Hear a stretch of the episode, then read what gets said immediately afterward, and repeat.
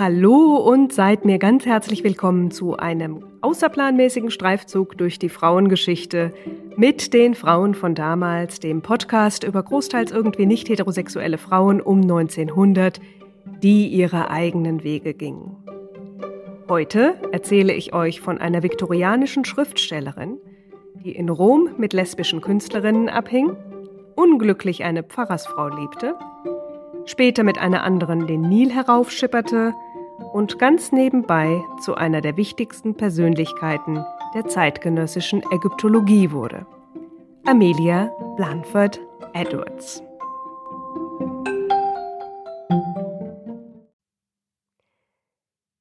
Aber zunächst muss ich ein paar Worte vorausschicken. Diese Folge hier, die hat nämlich einen ganz besonderen Hintergrund. Eigentlich hatte ich ja geplant, erst im September oder Oktober mit diesem Podcast hier weiterzumachen, aber dann erreichte mich auf Instagram eine folgenschwere Privatnachricht. Und zwar kam die von Miriam, die in dieser Nachricht zwei Frauen erwähnte, über die sie schon immer gerne mal was hören wollte. Die passten auch beide wunderbar in diesen Podcast hinein, waren beides Frauen, die im 19. Jahrhundert geboren worden waren. Ja, und bei der einen, da musste ich tatsächlich zweimal hinschauen, ob ich mich nicht verlesen hatte, aber nein, da stand tatsächlich Amelia Edwards und als ich das las, da wusste ich, das mache ich und das mache ich auch nicht erst in der nächsten Staffel, sondern das mache ich jetzt gleich. An Amelia Edwards, müsst ihr wissen, hatte ich schon im Studium einen Narren gefressen. Das war in dem gleichen Modul, in dem ich auch die Reisende und Ethnologin Mary Kingsley kennengelernt hatte, die ich euch in Folge 5 ja vorgestellt habe. Auch Amelia Edwards hat eine Reise unternommen, nicht ganz so weit weg wie Mary Kingsley. Sie war 1873-74 mit einer Reisegefährtin den Nil heraufgeschippert. Und es war eigentlich eine ganz touristische Angelegenheit, aber Amelia Edwards verliebte sich bis über beide Ohren in Ägypten und seine Frühgeschichte, entdeckte also ihre Leidenschaft für die Ägyptologie, die zu jener Zeit absolute Hochkonjunktur hatte, was natürlich das ganz nebenbei äh, aufs engste mit dem Kolonialismus verwoben war. Dazu kommen wir gleich noch ein bisschen. Und so fing sie nach ihrer Rückkehr an, sich in die Materie einzuarbeiten. Sie schrieb einen Bestseller über diese Reise und gründete später mit einigen Mitstreitern den Egypt Exploration Fund, der als Egypt Exploration Society heute auch noch existiert. Und somit ist Amelia Edwards aus der Geschichte der britischen Ägyptologie gar nicht mehr wegzudenken. Aber Amelia Edwards war noch sehr viel mehr als das. Sie war nämlich auch eine Frau, die nicht nur geografisch weit reiste, sondern auch privat einen ganz schönen Weg zurückging. Mit 20 Jahren löste sie sich aus einer Verlobung und damit aus den ihr vorgegebenen Bahnen der äh, Bürgertochter und lebte zeitlebens in Frauenkontexten. Und obwohl ihr in Liebesdingen das ganz große Glück wohl verwehrt blieb, wurde ihr immerhin die zweifelhafte Ehre zuteil, auf sehr verschlungenen Umwegen sogar in der antifeministischen Literatur der Weimarer Republik, also in Deutschland, zu landen. Und wie das kam, das erzähle ich euch auch in dieser Folge. Jetzt fangen wir zunächst mal ganz vorne an. Wer war Amelia Edwards und woher kam sie? Amelia Anne Blanford Edwards wurde am 7. Juni 1831 in London geboren. Sie war ein Einzelkind und ihre Eltern hatten wohl eine ganze Weile gewartet, bis sie das erste Kind bekamen. Sie hatten 1816 geheiratet, hießen Thomas und Alicia. Und ja, Amy, wie Amelia Edwards in der Familie genannt wurde, war in der Tat das erste und einzige Kind des Paares, 15 Jahre nach der Hochzeit. Amys Vater Thomas Edwards hatte unter Wellington im Krieg auf der Iberischen Halbinsel gedient, sich aber aus gesundheitlichen Gründen noch vor der Geburt seiner Tochter aus dem Armeedienst zurückziehen müssen. Bei halben Bezügen war er damit jetzt so eine Art Frührentner und besserte seine Pension dadurch auf, dass er noch bei einer Bank nebenher arbeitete. Alicia Edwards, geborene Walpole, war die Tochter eines Anwalts. Sie war sehr kulturinteressiert, konnte wohl auch recht gut mit Geld umgehen. Die Familie war also keineswegs reich, insbesondere wegen der halbierten Bezüge des Vaters, aber das Haushaltseinkommen reichte mit etwas umsichtsvollem Umgang aus, um einen einfachen, aber durchaus bildungsbürgerlichen Lebensstil zu pflegen, ins Theater zu gehen, auch Literatur zu konsumieren und der einzigen Tochter vor allen Dingen auch gute Startvoraussetzungen mitzugeben. Und die setzte das, was sie angeboten bekam an Bildungsinhalten, auch sehr schnell um. Mit vier Jahren schrieb Amy ihre erste Kurzgeschichte, noch in Großbuchstaben, weil sie noch keine Schreibschrift beherrschte. Mit sieben veröffentlichte sie ihr erstes Gedicht in einem Wochenblättchen und Zeichnen lernte sie auch. Und auch das machte sie sehr gut. So gut, dass der Karikaturist und Zeichner George Cruikshank auf sie aufmerksam wurde. Amy hatte nämlich mit zwölf Jahren eine Kurzgeschichte bei einer Zeitschrift eingereicht und diese mit einer Illustration versehen. Cruikshank hatte das Bild gesehen und kurzerhand bei der Familie Edwards vorgesprochen, um die Künstlerin kennenzulernen. Soll auch sehr amüsiert gewesen sein, dass er da ein zwölfjähriges Mädchen vorgestellt bekam. Er hatte sofort angeboten, sie im Zeichnen zu unterrichten, aber das hat die Familie dann doch noch abgelehnt, weil sie eine künstlerische Ausbildung für moralisch doch sehr gewagt für ein Mädchen hielten. Man darf nicht vergessen, wir schreiben das Jahr 1843 und selbst 30, 40 Jahre später mussten später gefeierte Malerinnen wie zum Beispiel die Schweizer Künstlerin Ottilie Röderstein bei der Familie oft noch sehr hart darum kämpfen, überhaupt eine Ausbildung machen zu dürfen. Musik galt als weniger gefährlich für die sittliche Entwicklung. Und so schulte die junge Amy um. Auch hier machte sie mit harter Arbeit schnell Fortschritte. Sie soll als Mädchen und junge Frau bis zu acht Stunden am Tag geübt haben, begann daneben zu komponieren, war wohl auch eine sehr gute Sängerin und wurde mit 19 Jahren Organistin in einer Kirche um die Ecke, also nahe der Wharton Street, wo die Familie lebte in London. Kurz später, Anfang 1851, verlobte sie sich. Von außen gesehen schien also alles seine durchaus konventionellen Bahnen zu gehen. Wir haben eine junge, hochtalentierte Frau, die sich einen schicklichen Beruf gesucht hatte und auf dem besten Weg war, sich in einem, sagen wir mal, relativ normalen Alter für eine Bürgertumstochter zu verheiraten.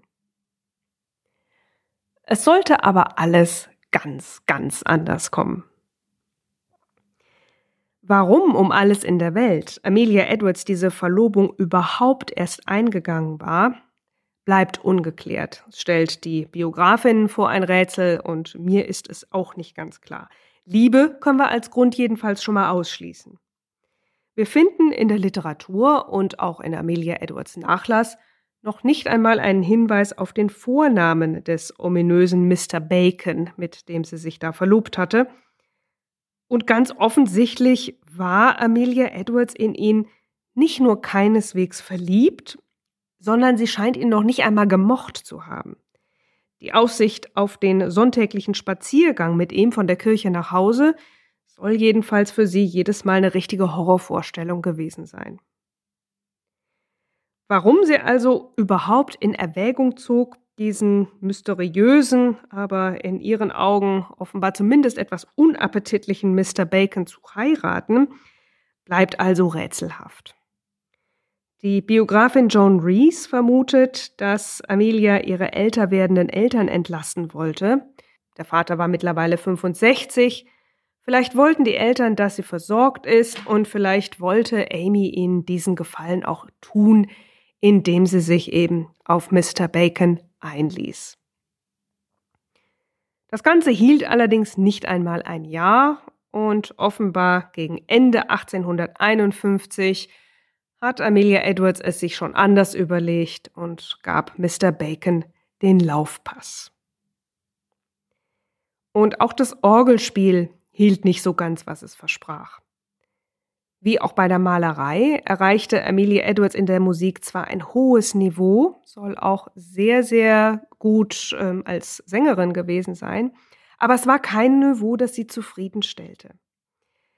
Sie hatte sich offenbar um einen Job als Organistin in einer größeren Kirche beworben oder darauf spekuliert, der vielleicht auch etwas besser dotiert gewesen wäre, aber das blieb für sie dann doch unerreichbar. Und auch Malerei und Gesang waren keine Option mehr, denn Amelia Edwards hatte in der Zwischenzeit Typhus gehabt und die angegriffenen Atemwege machten ihr also sowohl den Gesang unmöglich als auch das Arbeiten mit Ölfarben. Ihr zeichnerisches Talent sollte ihr zwar später noch sehr gute Dienste tun, aber ihr Hauptberuf wurde es nicht.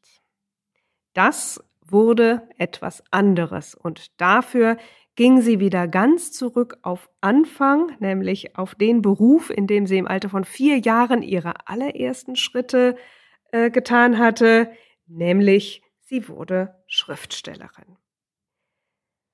Aber bevor sie das in die Tat umsetzte, ging sie zunächst einmal auf Reisen. Sie war ja offenbar in einer ziemlichen Umbruchssituation. Man hatte gerade das Orgelspiel aufgegeben, hatte eine Verlobung gelöst und jetzt sieht so aus, als wollte sie es erstmal richtig krachen lassen. Sie fuhr mit einer Freundin oder Verwandten nach Paris und zwar gleich mehrmals. 1853 oder 54 lernte sie dort auch einen jungen Herrn kennen, einen Franzosen namens Émile Steger, der für mich, muss ich sagen, so ein bisschen ein Rätsel geblieben ist. Die beiden korrespondierten sehr intensiv. Die Briefe scheinen aber nicht erhalten zu sein, zumindest sind sie nicht im Nachlass von Amelia Edwards im Somerville College in Oxford zu finden. Ähm, sie nannte ihn The Dearest and Most Intimate of Friends, was äh, zumindest bis 1855 oder so ähm, ganz bestimmt auch so galt. In dem Sommer besuchte sie nämlich erneut Paris, äh, wieder zusammen mit einer anderen jungen Frau. Und zusammen mit, Just, mit Monsieur Steger entdeckte die 23-jährige Miss Edwards nun auch das Nachtleben von Paris. Da wurde geraucht, da wurde Champagner getrunken. Es hält sich auch hartnäckig ein Gerücht von nächtlichen Umtrieben in Männerkleidung. Das konnte aber leider bislang nie bewiesen werden. Ja, bei dieser Verbindung mit Monsieur Steger, da mag Romantik im Spiel gewesen sein, insbesondere Joan Rees vermutet sowas, glaube ich. Aber es gibt auch eine andere Möglichkeit. Wir wissen ja nichts über Emile Steger. Und ich halte es für nicht so ganz unmöglich, dass er vielleicht für Amelia Edwards auch so eine ähnliche Rolle spielte wie ein anderer enger Freund, mit dem sie knapp 15, 20 Jahre später ebenfalls sehr, sehr intensiv korrespondieren sollte. Aber dazu kommen wir später. Monsieur Steger und Miss Edwards hatten jedenfalls irgendwann offenbar ihre Rolle füreinander erfüllt, es sind noch einige Kontakte überliefert. 1857 begegnete man sich in Paris auch noch einmal. Davon erzähle ich gleich auch noch. Aber irgendwann verliert sich dann eben die äh, Spur von Emile Steger und ähm, ja, offenbar ist der Kontakt dann irgendwie eingeschlafen.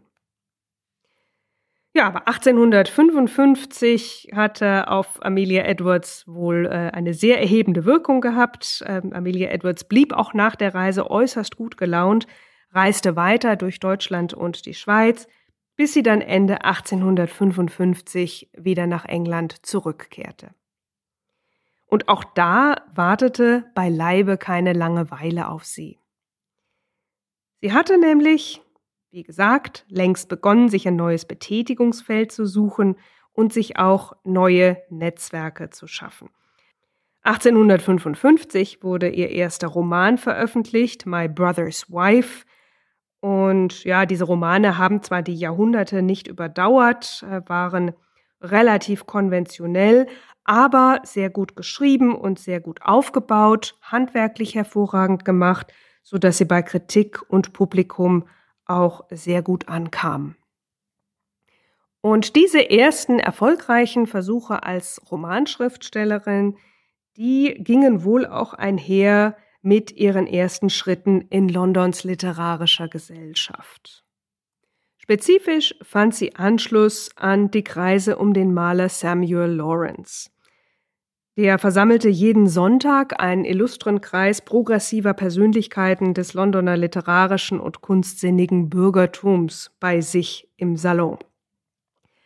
Da gibt's ein wirklich interessantes Buch der Schriftstellerin Eliza Lynn Linton, äh, selber jetzt nicht so wahnsinnig erfolgreich, glaube ich, aber sie hat immerhin ein Buch geschrieben mit dem Titel My Literary Life, in dem sie wirklich alle Personen aus dem literarischen Leben aufzählt, offenbar mit denen sie jemals irgendwie auch nur entferntesten Kontakt hatte. Ähm, das ist so die Mutter aller Name-Droppings. War damals allerdings ein recht beliebtes Genre. Also Eliza Linton ist nicht die einzige, die ein solches Buch je verfasst hatte. Und es ist auch wirklich sehr interessant, für die historische Netzwerkforschung. Äh, sie beschreibt nämlich darin, wer alles in diesem Salon von Samuel Lawrence verkehrte. Also natürlich sie selber, dann der Sozialreformer Robert Owen, der war darunter, der Schriftsteller George Henry Lewis, aber wie Eliza Lynn Linton selber auch zahlreiche Frauen. Sie nennt zum Beispiel da eine Mrs. Brasher, eine wohlhabende Frau mit fortschrittlichen Ansichten, wie sie sie nennt die um die 50 Jahre alt war, verheiratet war und eine Tochter hatte. Die wird in dieser Geschichte noch vorkommen. Eine andere Frau, die Eliza Linton erwähnt, die hieß auch Eliza, und zwar Eliza Cook. Eliza Cook war Dichterin und Zeitschriftenherausgeberin, tendierte politisch links und äh, die Zeitschrift, die sie herausgab, die hat sie ganz selbstbewusst nach sich selbst benannt. Die hieß nämlich Eliza Cooks Journal und bot Information, Unterhaltung und Erbauung für alle Bevölkerungsschichten. Jedenfalls war das das Ziel. Auch Amelia Edwards hat dort wohl 1853 einen Beitrag veröffentlicht. Den Beitrag selber konnte ich äh, leider nicht finden, aber ähm, es wird in der Literatur erwähnt, dass sie in dem Jahr so mit ihre ersten schriftstellerischen ähm, Versuche machte, dort also auch äh, zum ersten Mal in größerem Rahmen veröffentlichte, also über die kleinen Wochenblättchen hinaus, in denen sie als Teenager und noch als kleineres Kind veröffentlicht hatte. Ja, und ob sie Eliza Cook nun aus diesem Salon von Samuel Lawrence kannte oder ob die beiden sich schon vorher irgendwo über den Weg gelaufen waren, das ist leider nicht ganz klar, weil auch noch nicht so ganz herauszubringen war, genau wann Amelia Edwards zu diesem Salon gestoßen war. Aber die Verbindung zwischen Amelia Edwards und Eliza Cook, die finde ich durchaus ganz interessant. Eliza Cook war nämlich eine sehr auffällige Erscheinung. Und insbesondere war sie eine sehr androgyne Erscheinung, trug ihr Haar kurz gelockt, Stiefel, sehr maskulin wirkendes Jackett überm Rock. Ähm, der Rock war natürlich für eine Frau im 19. Jahrhundert nicht verhandelbar. Das Hosentragen in der Öffentlichkeit war verboten. Aber eben über diesem Rock und unterm Jackett trug Eliza Cook dann offenbar auch noch eine Art Rüschenhemd, so wie Männer in England es um 1850 gerne trugen. Außerdem hatte sie eine recht interessante Vergangenheit zu diesem Zeitpunkt. Sie hatte nämlich um 1846 ein Verhältnis mit einer Frau gehabt, die auch im Salon von Samuel Lawrence verkehrte. Nämlich die amerikanische Schauspielerin Charlotte Cushman. Und auch die soll gleich nochmal vorkommen. Ähm, Jetzt wird es vielleicht ein bisschen unübersichtlich mit den ganzen Frauennamen. Ich verlinke euch äh, zu allen Personen oder allen Frauen, die ich hier nenne, in den Shownotes mal ein paar Bilder, vielleicht auch die Wikipedia-Artikel. Und ich werde auch, soweit die Bildrechte es hergeben, einen Thread auf Twitter machen, in den ich die Damen kurz ein bisschen vorstelle. Das findet ihr dann unter meinem Account Frauen von damals unter dem Hashtag Amelias Netzwerk. Ja, Charlotte Saunders Cushman, wie gesagt, Amerikanerin, 1816 geboren und damit zwei Jahre älter als Eliza Cook. Der ebenfalls amerikanische Schriftsteller Henry James fand sie bemerkenswert frei von Schönheit, weswegen sie auch laut seinen Aussagen nur ein kleines Repertoire an Rollen besessen habe. Gut, welche Rollen dieses kleine Repertoire umfasste, das hat Henry James freilich nicht dazu gesagt, das liefere ich hier mal nach, als da wären Romeo, Julia, Hamlet, Ophelia, Catherine aus der widerspenstigen Zähmung, Bianca aus der widerspenstigen Zähmung und Lady Macbeth.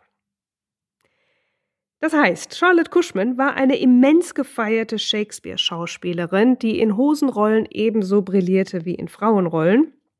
Sie kreuzte im Laufe ihres Lebens unzählige Male den Atlantik, um Gastspiele in England zu geben und blieb oft sogar gleich für mehrere Jahre am Stück in Europa. Bei einem dieser Aufenthalte hatte sie sich in Eliza Cook verliebt, beziehungsweise andersrum. Eliza Cook hatte nach einer Vorstellung die Bekanntschaft des Stars gesucht und selbigen mit ihren Zobelmanschetten und ihrer wohl etwas draufgängerischen Manier relativ schnell von sich überzeugt. Das hielt dann so ungefähr zwei Jahre, aber dann ließ die Liebe etwas nach und Charlotte Cushman orientierte sich anderweitig. Nämlich in Richtung der Übersetzerin Matilda Hayes, ebenfalls Teil des Salons von Samuel Lawrence. Besonders zu dieser Matilda Hayes scheint Amelia Edwards wohl einen ganz guten Draht entwickelt zu haben. Matilda Hayes war, kann man wohl sagen, mit dem, was sie anpackte, auch mal eher so mäßig erfolgreich. Mir tut sie ein bisschen leid. Sie hatte sich nämlich zur Aufgabe gemacht, die Romane von Georges Sand ins Englische zu übersetzen. Aber der Verleger hatte ihr die Auflage gemacht, sie doch ein bisschen zu dämpfen im Ton, weil man die pikanteren Stellen dem englischen Publikum vielleicht nicht so gut würde zumuten können.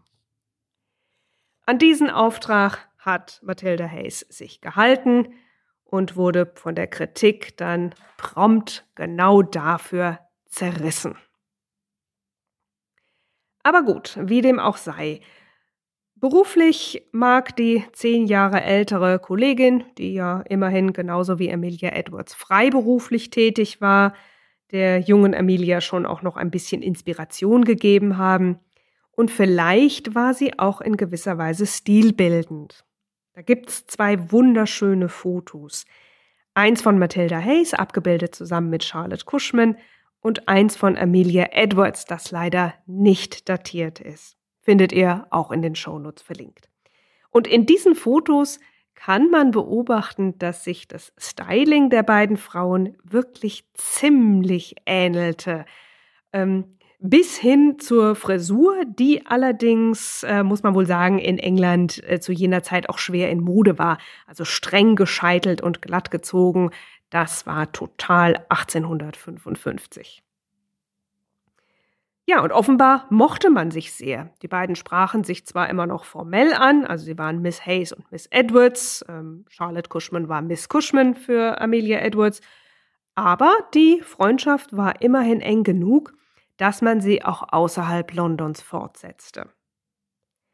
Charlotte Cushman und Matilda Hayes verbrachten in den 1850er Jahren nämlich mehrere Winter in Rom, wo sie eine große Wohnung gemietet hatten, in der sie so eine Art feministische WG mit der amerikanischen Bildhauerin Harriet Hosmer führten.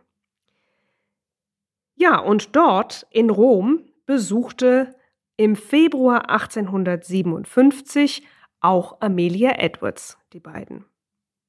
Da war nämlich wieder eine große Europareise angesagt. Diesmal fuhr Amelia Edwards mit ihrer fünf Jahre jüngeren Cousine Matilda Beetham Edwards, die später auch Schriftstellerin werden sollte.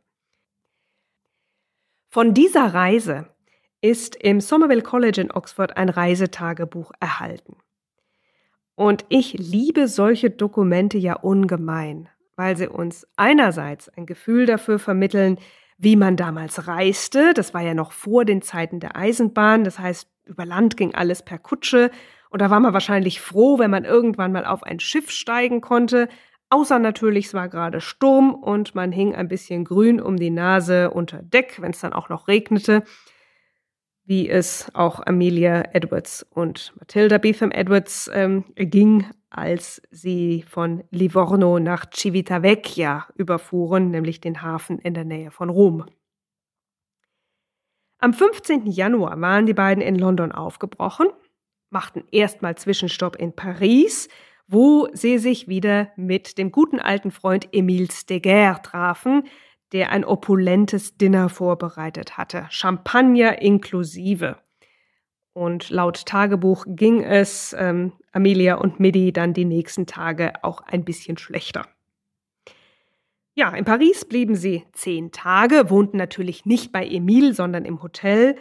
Und am 25. brachen sie dann auf in Richtung Lyon, um mit Zwischenstopps in Genua und Pisa am 5. Februar in Rom anzukommen. Ja, wie gesagt, leicht mitgenommen von der Überfahrt, stiegen sie vom Schiff, klapperten dann erstmal in rascher Folge drei Hotels ab und fanden im Hotel d'Amérique ein Zimmer für die Nacht. Da blieben sie dann aber nicht, sondern zogen sich wahrscheinlich kurz um und machten sich dann gleich in die nur einen Steinwurf entfernte Via del Corso auf. Da wohnten nämlich Charlotte Cushman und Matilda Hayes, wo Amy und Middy dann zu Abend aßen und gegen halb zehn dann wieder im Hotel eintrafen, wahrscheinlich todmüde. Mit dem Hotelaufenthalt war es allerdings einen Tag später auch schon wieder vorbei. Die beiden Cousinen kehrten dem Hotel d'Amérique den Rücken und bezogen, wie Amelia Edwards schreibt, nice little apartments in der Via del Corso gleich vis-à-vis -vis von Charlotte Cushman und Matilda Hayes, die auch mitkamen zur äh, Inbezugnahme des, ähm, des Apartments, äh, bei dessen Beschaffung sie wahrscheinlich auch geholfen hatten. Danach gingen Amelia und Middy auf Besichtigung und besichtigten unter anderem den Petersdom, bestellten sich Abendessen aus einer Trattoria, das Amelia Edwards als very tolerable, also durchaus erträglich, bezeichnet. Und später am Abend schaute Matilda Hayes dann noch auf einen Sprung herein, und brachte eine ganze Rocktaschenladung Esskastanien vorbei. Ja, und in diesem Rhythmus ging es dann so ungefähr weiter. Am 7. Februar, also einen Tag nach Bezug der Apartments, war Sightseeing mit Miss Cushman, zwei Tage später mit Miss Hayes und am 12. besuchten Amelia Edwards und die Cousine Harriet Hosmer in ihrem Atelier. Spontane Verabredungen gab es auch, Spontanbesuche, gemeinsame Ausflüge. Und es sieht alles in allem so ein bisschen so aus, als hätte gerade Matilda Hayes die beiden jungen Frauen so ein bisschen unter ihre Fittiche genommen. Nun ist es aber keineswegs so, als hätten Amelia und Matilda Edwards nur am Rockzipfel von Matilda Hayes gehangen, sie unternahmen auch sehr, sehr gern etwas alleine. Insbesondere schätzte auch Amelia Edwards das Alleinsein und ihre Rückzugsmomente, als sie zum Beispiel am 20. Februar auf dem akatholischen Friedhof in Rom das Grab des von ihr sehr, sehr verehrten Dichters Percy Bysshe Shelley besuchte. Da war sie gar nicht so richtig angetan, dass sie hier ausnahmsweise per Zufall auf Miss Hayes und Miss Cushman getroffen war. Also mit manchen Erlebnissen war sie dann auch gerne alleine. Vielleicht auch, um ihre Gedanken für ihre nächsten Projekte ein bisschen zu ordnen. In ihrem Tagebuch zum Beispiel finden wir erste Skizzen und Entwürfe für ihren Roman Barbara's History, der allerdings erst sieben Jahre später, im Jahr 1864, erscheinen sollte. Und ganz, ganz interessant, finden wir in diesem Tagebuch auch einige kurze Glossen über ihre Beobachtungen auf der Reise. Zum Beispiel über den italienischen Karneval und über die italienische Küche. Das muss nämlich alles ein bisschen abenteuerlich gewesen sein. Emilia Edwards sprach zu diesem Zeitpunkt noch kein Italienisch. Das sollte sich später ändern. Aber wenn man nun gar kein Italienisch spricht und die Restaurantbetreiberinnen und Betreiber kein Englisch, dann kann vielleicht so eine Bestellung aus der Trattoria so ein bisschen ein Lotteriespiel werden. Und das war es auch. Also Amelia und Midi haben sich da wohl einen Spaß draus gemacht, äh, vielleicht auch aus der Not geboren, äh, einfach jeden Abend irgendwas anderes zu bestellen, ohne wirklich zu wissen, was es war Und dann waren sie teilweise doch sehr überrascht, was dann auf den Tellern landete. Und darüber hat Amelia Edwards eine sehr äh, amüsante und auch bisschen selbstironische Glosse geschrieben. Ob das Entwürfe für eventuelle spätere Artikel waren oder so kleine literarische Fingerübungen, das lässt sich nicht so richtig sagen. Aber eins ist ganz bemerkenswert, nämlich äh, lässt sich in diesen frühen Zeugnissen ihres äh, reiseschriftstellerischen Könnens so ein bisschen schon der humorvolle, selbstironische, aber durchaus selbstbewusste Ton ihrer späteren Reisebücher erkennen. Es sollte natürlich noch ein paar Jahre dauern, bis Amelia Edwards die Reiseschriftstellerin wurde, als die sie dann später auch bekannt wurde. Aber ich denke schon, dass diese Romreise auch und gerade mit dem Erlebnis dieser Community freiheitsliebender Frauen um Charlotte Cushman und Matilda Hayes ihr so einiges an Impulsen mitgegeben hatte. Zuerst ging sie allerdings wieder in ihr altes Leben zurück. Als sie im April 1857 wieder nach Hause kam, zog sie wieder bei den Eltern ein, beziehungsweise war ja eigentlich nie ausgezogen, und nahm ihre schriftstellerische Tätigkeit äh, wieder auf. Sie veröffentlichte in kurzer Abfolge zwei Romane und ein Lehrbuch über die Geschichte Frankreichs. Es lief also alles ganz wunderbar. Dann allerdings starben im Jahr 1860 kurz nacheinander beide Eltern. Und Amelia Edwards war urplötzlich auf sich allein gestellt. Da stellte sich wahrscheinlich zuerst mal die Frage, wohin mit mir? Denn im Elternhaus wohnen zu bleiben, das war sicherlich allein aus finanziellen Gründen schon keine Option. Sicherlich war das Haus auch viel zu groß. Und so zog Amelia Edwards zu der 27 Jahre älteren Ellen Brasher. Wir erinnern uns, die wohlhabende Dame mit den fortschrittlichen Ansichten, die im Salon von Samuel Lawrence verkehrt war. Ellen Brasher war verheiratet, hatte eine Tochter ungefähr in Amelia Edwards Alter und da, wie gesagt, zog Amelia Edwards hin. Das lief auch ganz wunderbar. Man verstand sich hervorragend. Aber auch hier trat 1863 eine Wendung ein.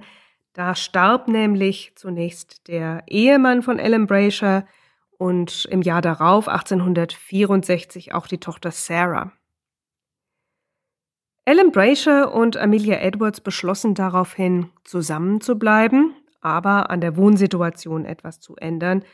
Und so zogen sie nach Westbury on Trim, außerhalb von Bristol, wo sie dann auch gemeinsam wohnen blieben, bis sie im Jahr 1892, also fast 30 Jahre später, kurz nacheinander verstarben. Aber so weit sind wir noch lange nicht. Das Leben sollte für Amelia Edwards noch so die eine oder andere Wendung bereithalten. Die erste davon, die trat sehr wahrscheinlich schon kurz nach der Ankunft von Ellen Brasher und Amelia Edwards in Westbury-on-Trim ein. Dazu muss man leider sagen, dass diese Periode, zumindest was das Privatleben von Amelia Edwards betrifft, ziemlich schlecht dokumentiert ist. Das beklagt auch Brenda Moon in ihrer Biografie. Es gibt zwei Biografien über Amelia Edwards, John Reese und Brenda Moon, die ich euch beide in den Shownotes auch verlinke. Ja, und mittlerweile sind ungefähr 15 Jahre vergangen und es konnten einige Lücken geschlossen werden, auch durch neues Material, das verfügbar wurde. Aber es bleiben immer noch viele Fragezeichen. Fangen wir zunächst mal mit dem an, was Brenda Moon auch schon wusste. Und das ist die Tatsache, dass um 1864 Amelia Edwards sich mit dem Schriftsteller John Addington Simons anfreundete, der auch in Bristol lebte. Simons war homosexuell, hatte aber, entweder aus Strategie oder vielleicht auch um der Konvention willen, die junge Landadlige Catherine North geheiratet. Das lief dem Vernehmen nach eher so mittelgut. Ähm, Wobei ich auch bei Catherine North so das eine oder andere Fragezeichen habe, ob ihr wirklich so ganz klar war, worauf sie sich mit äh, dieser Ehe einließ und welcher Grad an Selbstaufopferung ihr da auch abverlangt würde. Sie war letztlich eine bloße Attrappe und das ist möglicherweise auch für eine viktorianische Ehe doch noch ähm, auch nicht das beste Los für eine Ehefrau. Wie dem auch sei, Amelia Edwards und John Addington Simons freundeten sich sehr gut an, sie korrespondierten auch intensiv. Leider ist diese Korrespondenz äh, offenbar nicht erhalten, zumindest nicht überliefert in Amelia Edwards Nachlass. Das Einzige, was sich dort findet, sind Gedichte, die die beiden einander geschickt hatten und eine Begleitnotiz im Nachlass, ähm, dass diese, ähm, dieser Briefwechsel sehr, sehr intim und auch persönlich gewesen sein muss.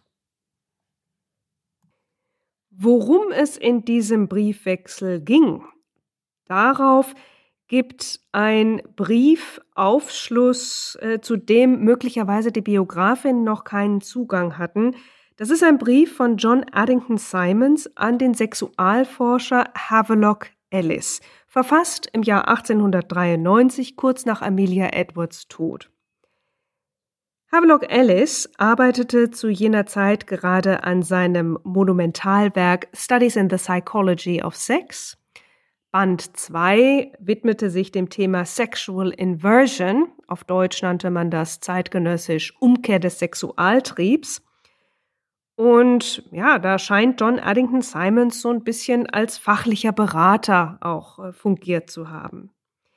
Und er schrieb aus Davos am 7. Januar 1893, ich war mit noch einer weiteren berühmten Schriftstellerin befreundet, Miss Amelia B. Edwards, die mir gegenüber keinen Hehl aus ihren lesbischen Neigungen machte.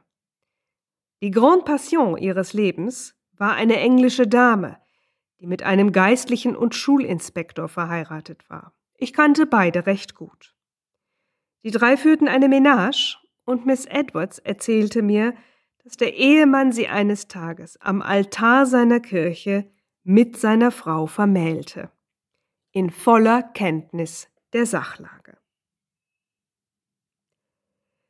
Dieses mysteriöse Paar ist mittlerweile auch identifiziert und zwar als Ellen und John Byrne. John Rice Byrne war in der Tat äh, Schulinspektor und Geistlicher. Er hatte in Oxford studiert, seine Frau Ellen Byrne 1837 geboren. Ähm, die beiden hatten einen Sohn, der laut Geburtsurkunde 1863 in London geboren wurde was den Schluss nahelegt, dass die beiden erst äh, um diese Zeit herum nach Westbury on Trim gezogen waren, wo sie ähm, in den Volkszählungsunterlagen 1871 äh, mit Wohnsitz angegeben sind. Auf diese Mr. und Mrs. Byrne gibt es in Amelia Edwards Nachlass einige versprengte Hinweise, aber wirklich nichts, was auf die exakte Natur dieser Beziehung hinweist. Der Brief lässt für mich so die eine oder andere Frage noch offen. Ähm, wir wissen nicht, was das da genau für eine Zeremonie war, die in der Kirche von äh, John Rice Byrne stattgefunden haben soll. Ähm, es ist allerdings durchaus möglich, dass es eine Art Segnungshandlung gegeben hat. Es hätte zumindest einen Präzedenzfall in der englischen Landadligen Anne Lister, die mit Amelia Edwards allerdings nicht bekannt war. Die hat einige Jahrzehnte früher gelebt und äh, ihre Lebensgefährtin Anne Walker im Jahr 1832 in einer Kirche, wie sie es nannte, geheiratet. Das bedeutet, die beiden sind ähm, zusammen zum Sakrament gegangen. Der Priester hatte natürlich überhaupt keine Ahnung, was das für die beiden Frauen für eine Bedeutung hatte. Das war in einem normalen Gottesdienst. Aber die beiden begriffen das als ähm, wirklich die, die kirchliche Besiegelung ihrer Verbindung. Und das ist durchaus möglich, dass Ellen Byrne und Amelia Edwards ein solcher Segen für ihre Verbindung auch äh, wichtig gewesen ist. Bemerkenswert ist natürlich, dass der eigene Ehemann diese Zeremonie vollzogen hat.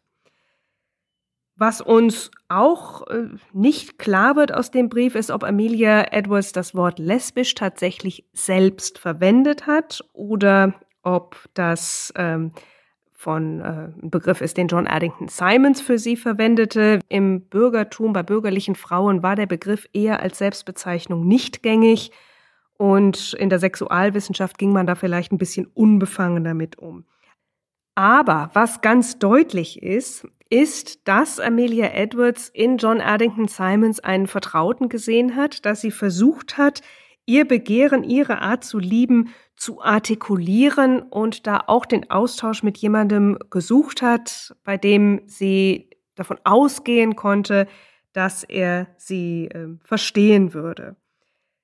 Äh, dass sie allerdings in der Folge durch so eine Art sexualwissenschaftliche Flüsterpost 32 Jahre nach ihrem Tod noch äh, das Gemüt eines deutschen Antifeministen erhitzen würde, das hätte sie sich wahrscheinlich wirklich nicht träumen lassen. Und wie das kam, das erzähle ich euch jetzt.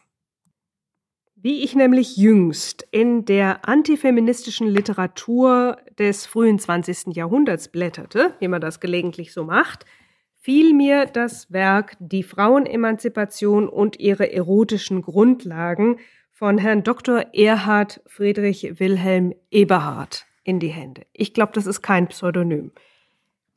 Das ist ein Werk von 916 Seiten, veröffentlicht im Jahr 1924, in dem Herr Dr. Eberhard minutiös darlegt, warum er der Meinung ist, dass die Frauen der Frauenbewegung und überhaupt alle emanzipierten Frauen äh, eigentlich sittlich völlig verkommen sind und genau das eben der Grund für ihre Emanzipationsbestrebungen sei. Da gibt es zum Beispiel ein Kapitel über Sadismus und Frauenemanzipation, da gibt es ein Kapitel über Prostitution, über die Moral der Geschlechter. Und das sechste Kapitel, das trägt den Titel Tribadie und Frauenemanzipation. Also Tribadie, altes Wort für Lesbianismus. Und da ist auf Seite 535 folgende Passage zu lesen. In England war es nach H. Ellis sogar möglich, dass ein Geistlicher seine eigene Frau in aller Form mit einer Tribade vermählte, und zwar in seiner eigenen Kirche unter voller Kenntnis der Sachlage.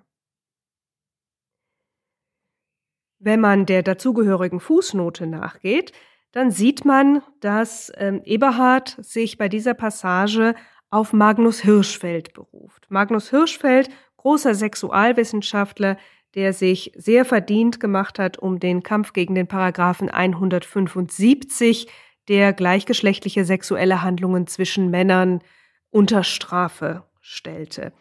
Hirschfeld, wie gesagt, Sexualwissenschaftler, äh, der hatte ein Buch geschrieben, Die Homosexualität des Mannes und des Weibes, allerdings mit einem durchaus emanzipativen Anspruch. Und bei ihm liest sich die Passage so. Häufiger als bei homosexuellen Männern findet man bei homosexuellen Frauen das Bestreben, ihren Beziehungen einen eheartigen Charakter zu geben. H. Ellis erwähnt einen Fall aus England, in dem eine zeremonielle Trauung zwischen zwei Frauen ohne jede Täuschung vor sich ging.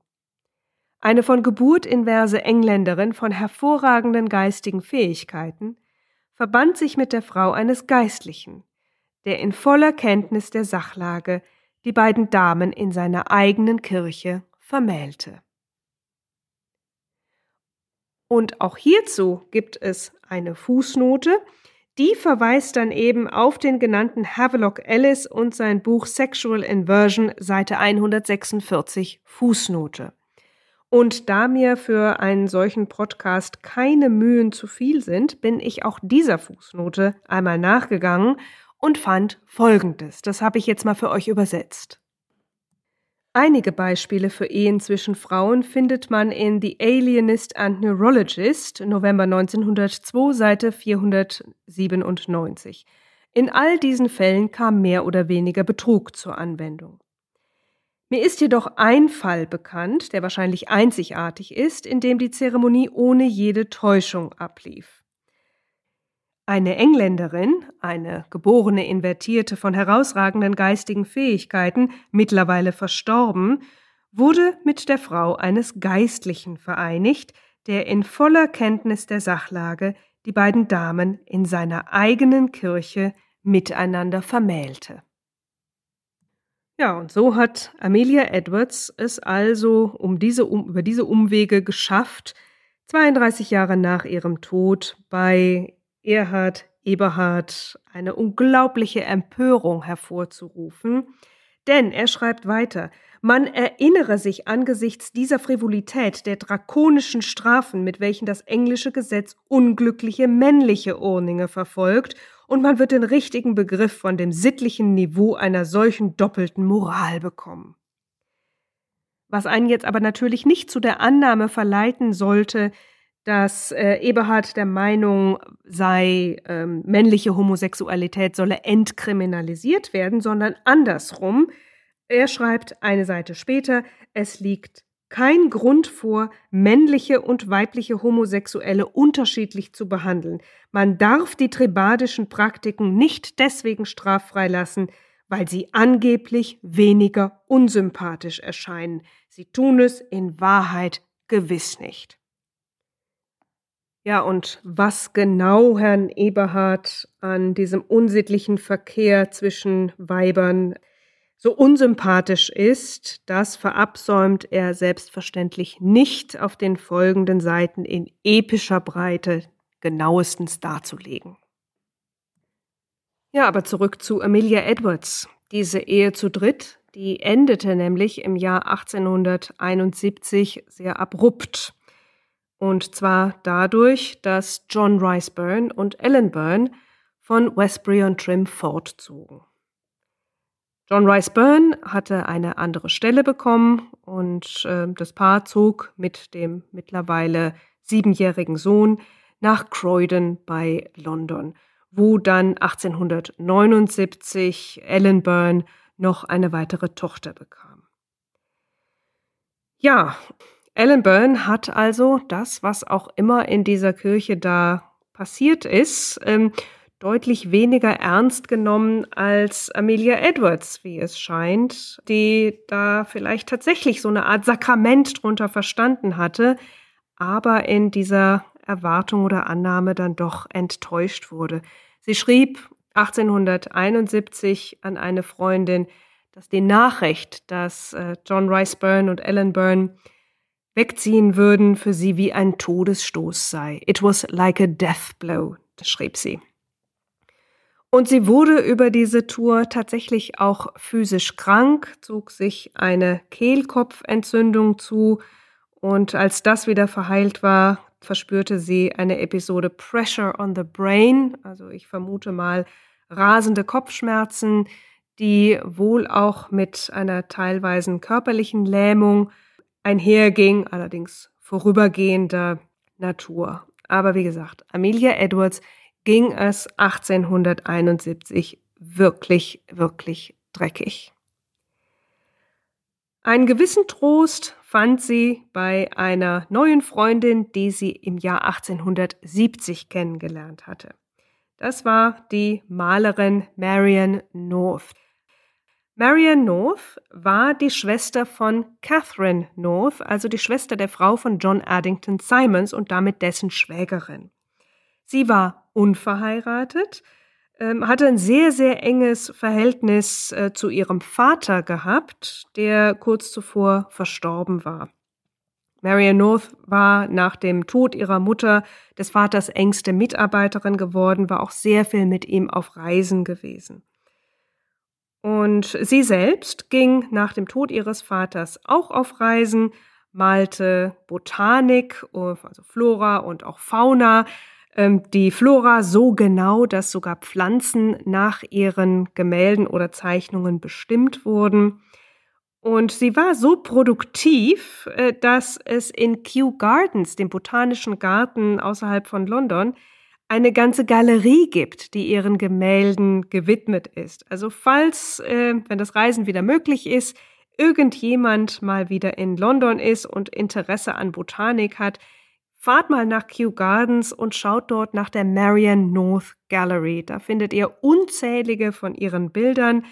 Nebeneinander, übereinander, äh, untereinander hängen. Ähm, das ist wirklich ein unglaublicher sinnlicher Eindruck. Marianne North hat damals selbst noch Einfluss auf die Gestaltung dieser Galerie genommen.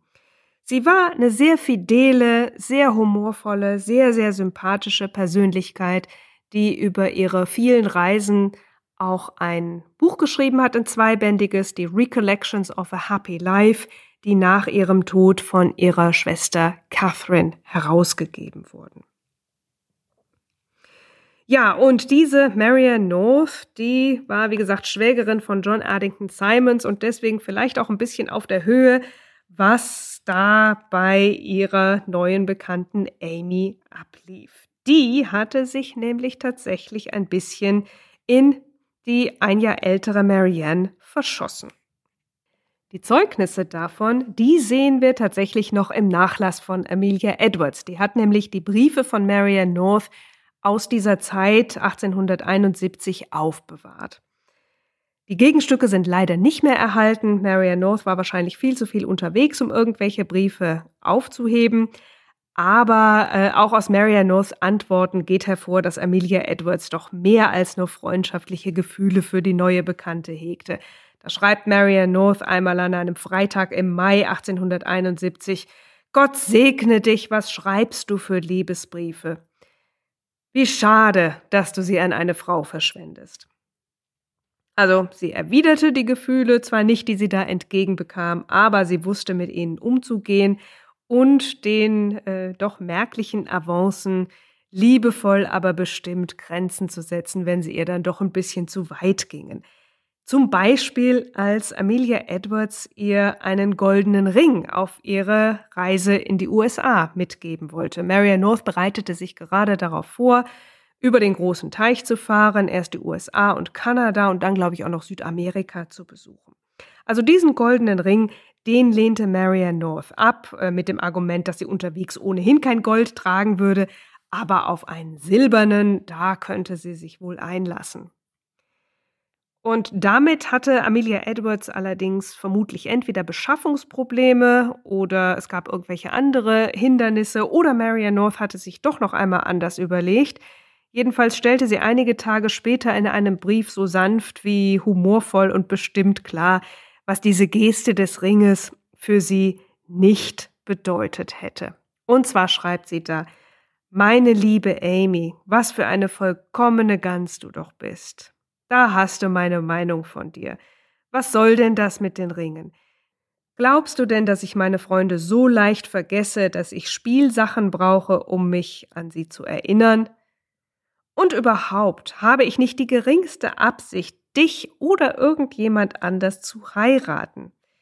Als nächstes zitierst du mich noch für eine gebrochene Verlobung vor, äh, vor Gericht und ich will mein Geld nicht verlieren, dadurch, dass ich es in Gerichtsverfahren versenke. Wenn dir langweilig ist, dann komm her und ich sage dir nicht zu viel, wenn ich sage, dass mich das sehr, sehr glücklich machen wird. Du weißt, dass das stimmt.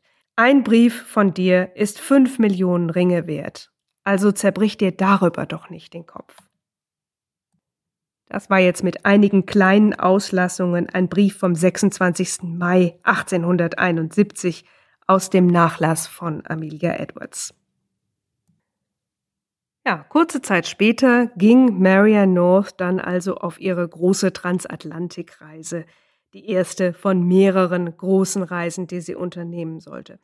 Marianne North und Amelia Edwards blieben befreundet und korrespondierten auch in den folgenden Jahren sehr intensiv, auch wenn sie sich nur mehr sehr, sehr selten sahen, was sicherlich teilweise auch daran lag, dass sie meistens auf verschiedenen Kontinenten unterwegs waren. Und ja, auch Amelia Edwards hatte wohl den Entschluss gefasst, sich aus dem tiefen Loch, in das sie gefallen war, am eigenen Schopf wieder herauszuziehen und zwar mit der Strategie, die sie schon vorher in solchen Situationen erfolgreich verfolgt hatte, auch sie ging auf Reisen. Ein Jahr wollte sie nun unterwegs sein, und das setzte sie auch in die Tat um und hängte hinterher sogar noch mal zwei Monate dran. Mitte September 1871 machte Amelia Edwards sich also wieder auf den Weg. Am 23. September kam sie in Oberammergau an, wo sie zunächst einmal den Passionsspielen beiwohnte.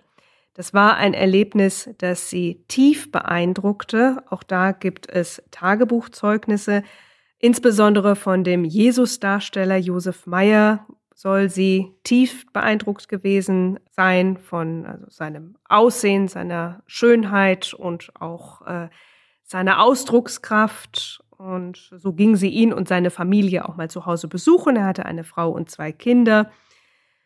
Und dann ging es weiter nach Italien. Den Winter wollte sie in Rom verbringen. Charlotte Cushman lebte mittlerweile nicht mehr da. Sie war mit ihrer neuen Lebensgefährtin ähm, Emma Stebbins wieder in die USA gezogen. Matilda Hayes lebte mittlerweile in England. Die beiden hatten sich im April, also kurz nachdem Amelia Edwards da war, unter großem Getöse voneinander getrennt. Es sollen auch Einrichtungsgegenstände dabei zu Bruch gegangen sein. Charlotte Cushman hatte sich relativ schnell wieder neu orientiert und Matilda Hayes ist nach England äh, zurückgegangen, wo sie mit einer Kollegin eine Zeitschrift eröffnete. Ja, also diese Kontakte waren nicht mehr in Rom. Ähm, Amelia Edwards hatte aber dennoch eine Einladung eines befreundeten englischen Ehepaars und verkehrte auch wieder in Künstlerkreisen. Da ist zum Beispiel später die Rede von dem Maler Elihu Vedder, der zu dieser Zeit in Rom lebte. Sie hatte sich noch nicht ganz wieder erholt, das wäre wahrscheinlich auch ein Wunder gewesen.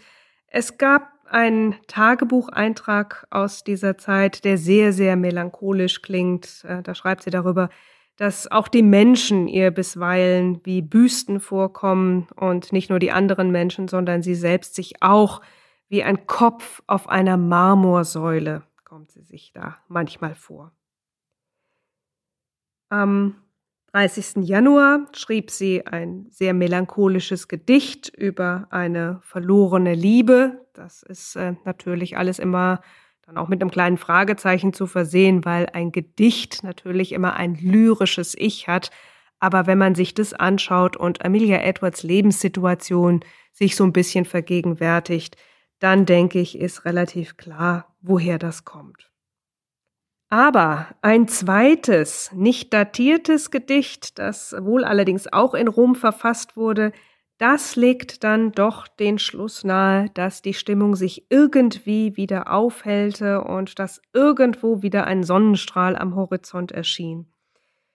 Da schreibt sie nämlich wiederum als ein lyrisches Ich, das verzweifelt war, und ähm, ja, sich sicher war, nie wieder Liebe zu finden, aber nun tatsächlich wieder liebte und geliebt wurde.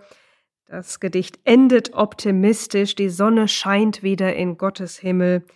Und dieses Gedicht, das werdet ihr ganz am Schluss nach dem Abspann zusammen mit einem anderen Gedicht als Bonusmaterial hören. Äh, das ähm, hänge ich hinten dran, weil es ein bisschen länger ist und weil ich es auch nicht übersetzen werde. Das bekommt er im englischen Original, wie das zweite Gedicht auch. Die haben eine ganz interessante Geschichte, die ich dazu auch noch erzählen werde. Aber wie gesagt, im Anhang.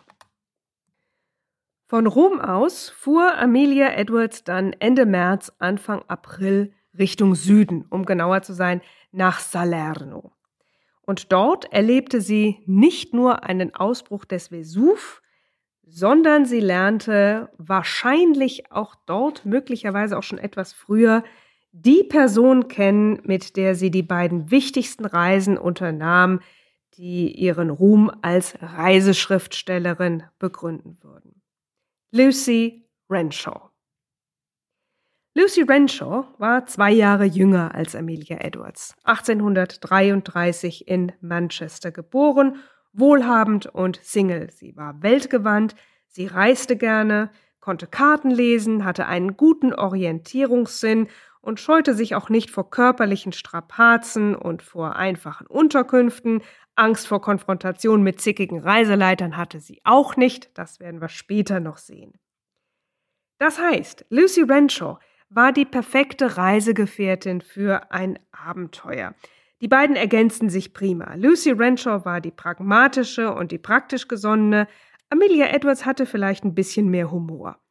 Sie waren beide fast gleich alt, sie sprachen mehrere Sprachen und sie waren niemandem Rechenschaft schuldig.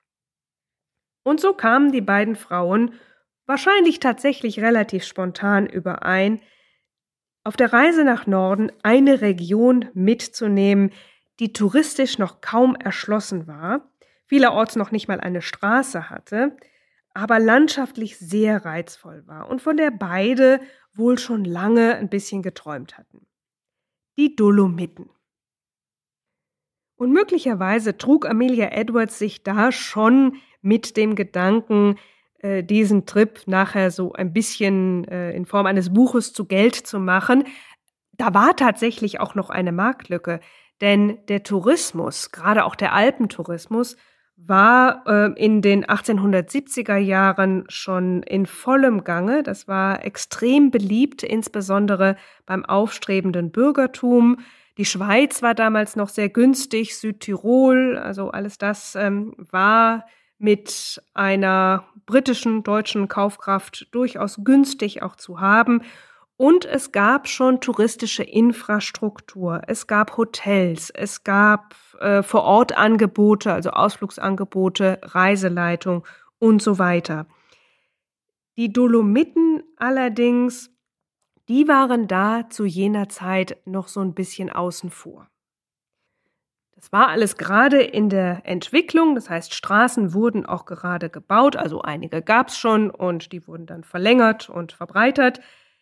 Aber die Dolomiten standen noch so ein bisschen in dem Ruf, wild und unberührt zu sein. Und in dieser Region kamen Lucy Renshaw und Amelia Edwards also Ende Juni 1872 an. Sie bezogen zuerst Quartier in Cortina d'Ampezzo. War damals ein kleines Dorf, allerdings schon touristisch ein bisschen besser erschlossen. Da akklimatisierten sie sich so ein bisschen mit langen Spaziergängen und mit Ausfahrten in die nahegelegenen Berge. So ein bisschen leichte Wanderungen unternahmen sie auch.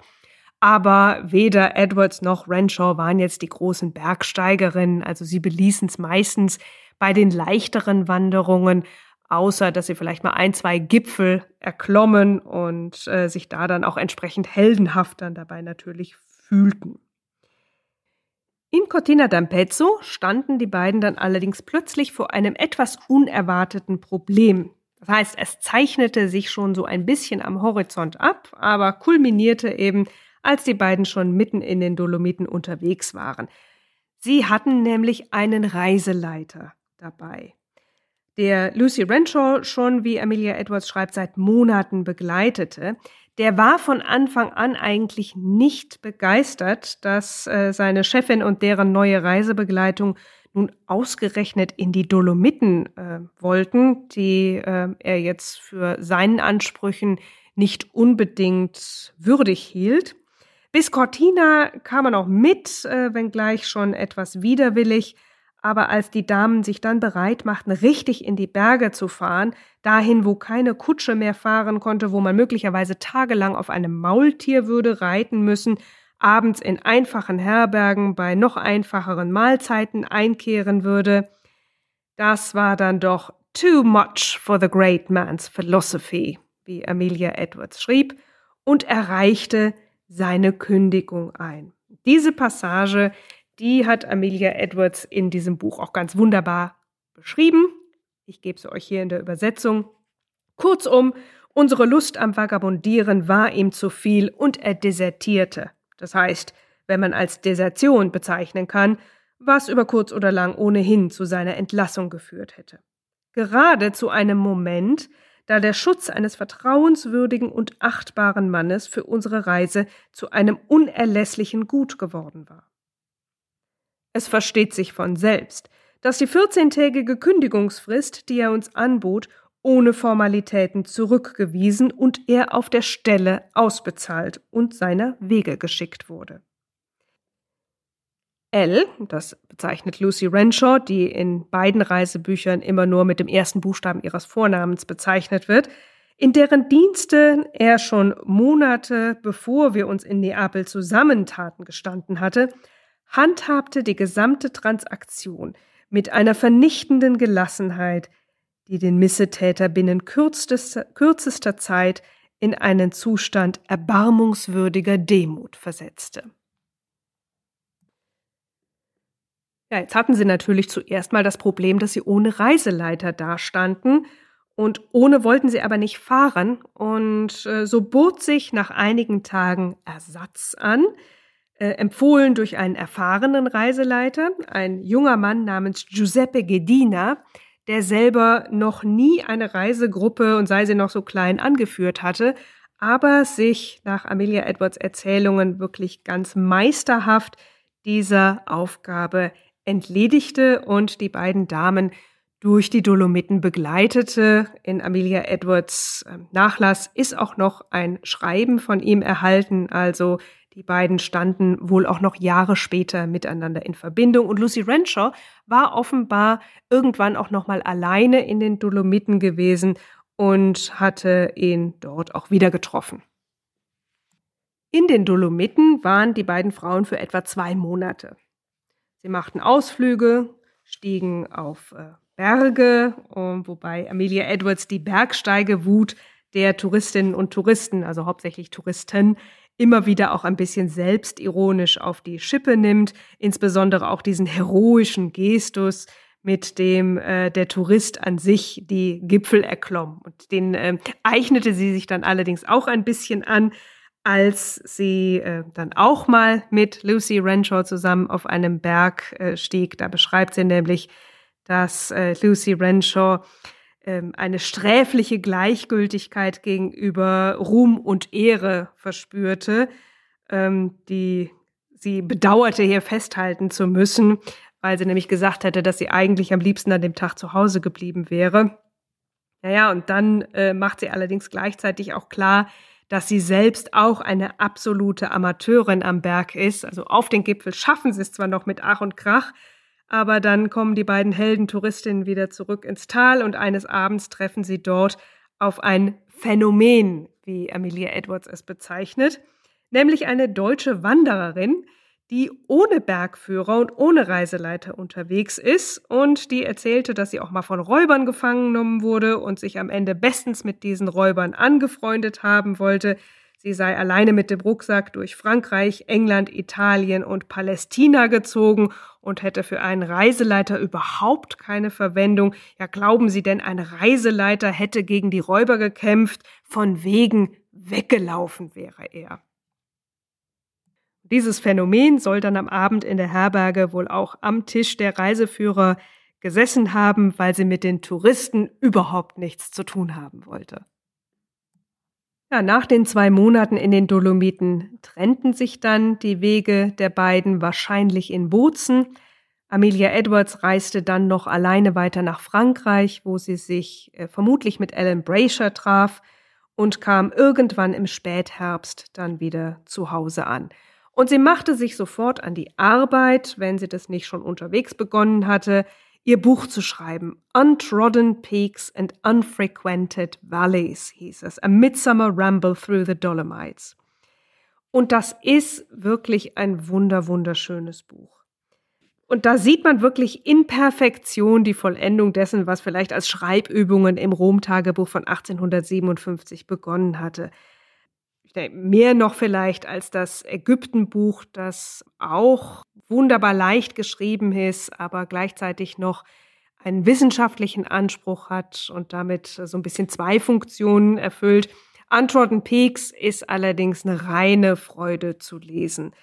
Da schreibt ähm, Amelia Edwards, die sich selbst als The Writer bezeichnet. Also wir haben immer diese, dieses Tandem, The Writer und L, also die Schriftstellerin und L für Lucy Renshaw. Ähm, die schreibt über Land und Leute humorvoll und selbstironisch, aber auch natürlich mit der Gönnerhaftigkeit der englischen Lady, die äh, oder vielleicht sogar ein bisschen der emporgekommenen englischen Lady. Man darf ja nicht vergessen, Amelia Edwards hat sich äh, hochgearbeitet, aber dennoch mit viel, viel Wärme und sie nimmt sich eben auch selber auf die Schippe, wie zum Beispiel in einer Episode, wo sie in einer Herberge einkehren und Amelia Edwards sich selber die Kochschürze umbindet und ein, wie sie schreibt, absolut perfektes Omelett brät, äh, für das sie, äh, wenn man ihr selber glauben darf, in dieser Region Weltruhm erlangt hatte und man sie ähm, auch bei ihrem zweiten Einkehr in diese Herberge noch als ähm, die kochende Lady begrüßte. Und man merkt auch so ein bisschen das äh, ironische Spiel mit dem heroischen Gestus der Bergsteigerin, wenn sie oben auf dem Berg steht und Lucy Renshaw fragt, findest du nicht, dass wir gerade sehr viel Mühe für gar nichts auf uns genommen haben? Und sie danach schreibt, ich würde es im Leben nie zugeben, aber ich hatte seit einigen Minuten schon genau den gleichen Gedanken. Das Buch enthält, wie später das Ägyptenbuch auch, zahlreiche Zeichnungen, was auch ein deutlicher Mehrwert für ein solches Reisebuch war, denn Fotografien steckten ja immer noch in den Kinderschuhen. Aber mehr noch als die Zeichnungen sind es ähm, Amelia Edwards Wortgemälde, die die Landschaft da wirklich zum Leuchten und zum Strahlen bringen. Sie schafft es da wirklich eine große Lebendigkeit in ihre Beschreibung von, äh, von Landschaften, von Bergen, von Wäldern und von Ausblicken zu bringen. Und das Buch war in der Tat auch ein Riesenerfolg. Wie gesagt, es war eine Marktlücke, zu den Dolomiten gab es noch nicht so viel. Und mit der Eloquenz, mit der Leichtigkeit und mit der Beobachtungsgabe hatte Amelia Edwards tatsächlich ihr Publikum gefunden und mit dieser Reiseschriftstellerei dann auch tatsächlich ihr Genre. Das heißt, alles deutet darauf hin, in diesem Jahr 1873 war Amelia Edwards so richtig im Flow. Die Schreiberei lief. Im Oktober 1873 kam äh, das Buch Untrodden Peaks and Unfrequented Valleys heraus. Kurz zuvor hatte sie noch einen Roman schnell rausgehauen. Das war Monsieur Maurice, ebenfalls ein ähm, Buch, das sich sehr gut verkaufte. Das heißt, sie war wieder in der Spur und es lief gut. Das heißt aber nicht, dass sie nicht schon wieder anderweitige Pläne machte, denn zu Hause in Westbury, da hielt sie offenbar auch relativ wenig. Scheint, dass das Reisen ihr viel zu viel Spaß machte und an Energie fehlte es ihr auch nicht und schon gar nicht an Ideen. Die Kopfschmerzen, über die sie knapp zwei Jahre zuvor noch geklagt hatte, die waren weg und ja, Pläne gab es auch. Und so war Amelia Edwards im September 1873, also einen Monat vor Erscheinen von Untrodden Peaks and Unfrequented Valleys, schon wieder unterwegs. Und zwar schon wieder mit Lucy Renshaw. Die beiden waren nach Frankreich gefahren, hatten dort eine Rundreise durch die Auvergne unternommen, stiegen auf Berge, äh, gingen zeichnen und danach fuhren sie noch auf vier Wochen nach Nîmes in Südfrankreich. Und am 29. November 1873, da wurden sie plötzlich in Kairo gesichtet. Und dort begann die Reise, die der Gegenstand des Buches werden sollte, für das Amelia Edwards dann letztlich richtig bekannt werden sollte und das auch die letzten knapp 20 Jahre ihres Lebens äh, ja, quasi völlig bestimmte und ihrem Leben schon wieder einen völlig neuen Inhalt geben sollte. Es ging 1000 Meilen den Nil herauf. Dieses Projekt sollte dem Buch dann auch äh, seinen Titel verleihen. Es hieß A Thousand Miles Up the Nile, ist vor gut zehn Jahren auch unter dem Titel 1000 Meilen auf dem Nil ins Deutsche übersetzt worden. Ähm, die Passagen, die ich euch im Folgenden vorlesen werde, die habe ich allerdings selbst übersetzt, weil mir die deutsche Übersetzung nicht vorgelegen hat. Und das steht auch schon gleich auf Seite 1, wie es sich so zugetragen haben soll, dass The Writer und L, wie sie in diesem Buch wieder heißen, irgendwie wie durch Zufall sich plötzlich unversehens in Kairo wiederfanden. Und zwar schreibt Amelia Edwards da, über die Ankunft im Shepherds Hotel, wo die beiden Quartier bezogen hatten. An einem Ort wie dem Shepherds, wo jeder Neuankömmling die Ehre hat, wenigstens für ein paar Minuten zur allgemeinen Erheiterung beizutragen, mag der erste Auftritt von Elle und der Schriftstellerin, müde, staubig und beträchtlich sonnenverbrannt, durchaus zu einigen der Kommentare Anlass gegeben haben, die üblicherweise an jenen gut besetzten Tischen zirkulieren. Wahrscheinlich fragten die Menschen sich, woher diese beiden reiselustigen Engländerinnen kamen, warum sie sich nicht zum Dinner umgezogen hatten, was sie nach Ägypten geführt hatte und ob sie wohl auch den Nil hinauf wollten. Und auf all diese Fragen hätten wir leicht zufriedenstellende Antworten geben können. Wir kamen aus Alexandria, nach einer rauen Überfahrt von Brindisi, gefolgt von 48 Stunden Quarantäne. Wir hatten uns nicht zum Dinner umgezogen, da wir vom Bahnhof aus unseren Dragoman und dem Gepäck voraus ins Hotel gefahren und gerade rechtzeitig angekommen waren, um mit den anderen Gästen Platz zum Dinner zu nehmen. Natürlich wollten wir den Nil hinauf, und hätte uns jemand gefragt, was uns nach Ägypten geführt hatte, so hätten wir gesagt, die Unbilden des Wetters. Dann erzählt sie den geneigten Lesenden, dass es in Frankreich nur geregnet hätte, dass sie und Lucy Renshaw aus den Bergen quasi herausgespült worden wären, ähm, es im Flachland aber auch nicht trockener gewesen sei. Naja, und dann hätten halt sie und Lucy Renshaw überlegt, wohin sie als nächstes fahren sollten, und die Wahl fiel auf Ägypten. Dann schreibt sie weiter, und Bedreddin Hassan hätte bei seinem Erwachen vor den Toren von Damaskus nicht überraschter sein können als die Autorin dieser Zeilen, als sie sich an Bord der Simla befand und aus dem Hafen von Brindisi ausfuhr. Das liest sich nun alles wunderbar spontan und humorvoll, bedient auch ganz perfekt die Stimme, der Amelia Edwards sich als Reiseschriftstellerin sehr gern bediente und die man, wer Folge 5 gehört hat, weiß es vielleicht, so ähnlich auch bei Mary Kingsley schon zu hören bekommen hatte. Ähm, nämlich so eine gewisse, ja, ständige Selbstherabsetzung als die so ein bisschen planlosende, planlose und unbedarfte Engländerin, bei Mary Kingsley mit einem bisschen altjüngferlichen Einschlag, die letzten Endes aber doch immer Herrin der Situation ist. Das war ein wohltuender Kontrast äh, zu dem sehr heroischen, welterklärenden Gestus männlicher Reiseschriftsteller, die sich in der Regel ziemlich ernst nahmen. Und das wurde vom Publikum ähm, offenbar zeitgenössisch auch bereits sehr geschätzt und geliebt. Hat natürlich einen Haken an dieser Geschichte mit dem ständigen Regen in Frankreich. Äh, stimmt kein Wort. In Frankreich war wunderschönes Wetter gewesen. Das wissen wir, weil zufällig nämlich nicht nur Amelia Edwards äh, Aufzeichnungen gemacht hat über diese Reise, sondern auch Lucy Renshaws Magd Jenny Lane. Ähm, das war eine andere als die Dame, die in die Dolomiten mitgereist war. Die war wohl nicht ganz so reisetauglich. Äh, Lucy Renshaw hatte sich dann umgeschaut nach einer Hausangestellten, die ein bisschen jünger und fitter gewesen äh, wäre. Und die fand sie in eben dieser besagten Jenny Lane, die auf diese Reise ein Tagebuch mitgenommen hatte, was mittlerweile auch digitalisiert ist und im Internet zugänglich ist. Auch das werde ich euch natürlich in den Show Notes verlinken. Und daraus geht hervor, dass also wie gesagt in Frankreich wunderschönes Wetter war.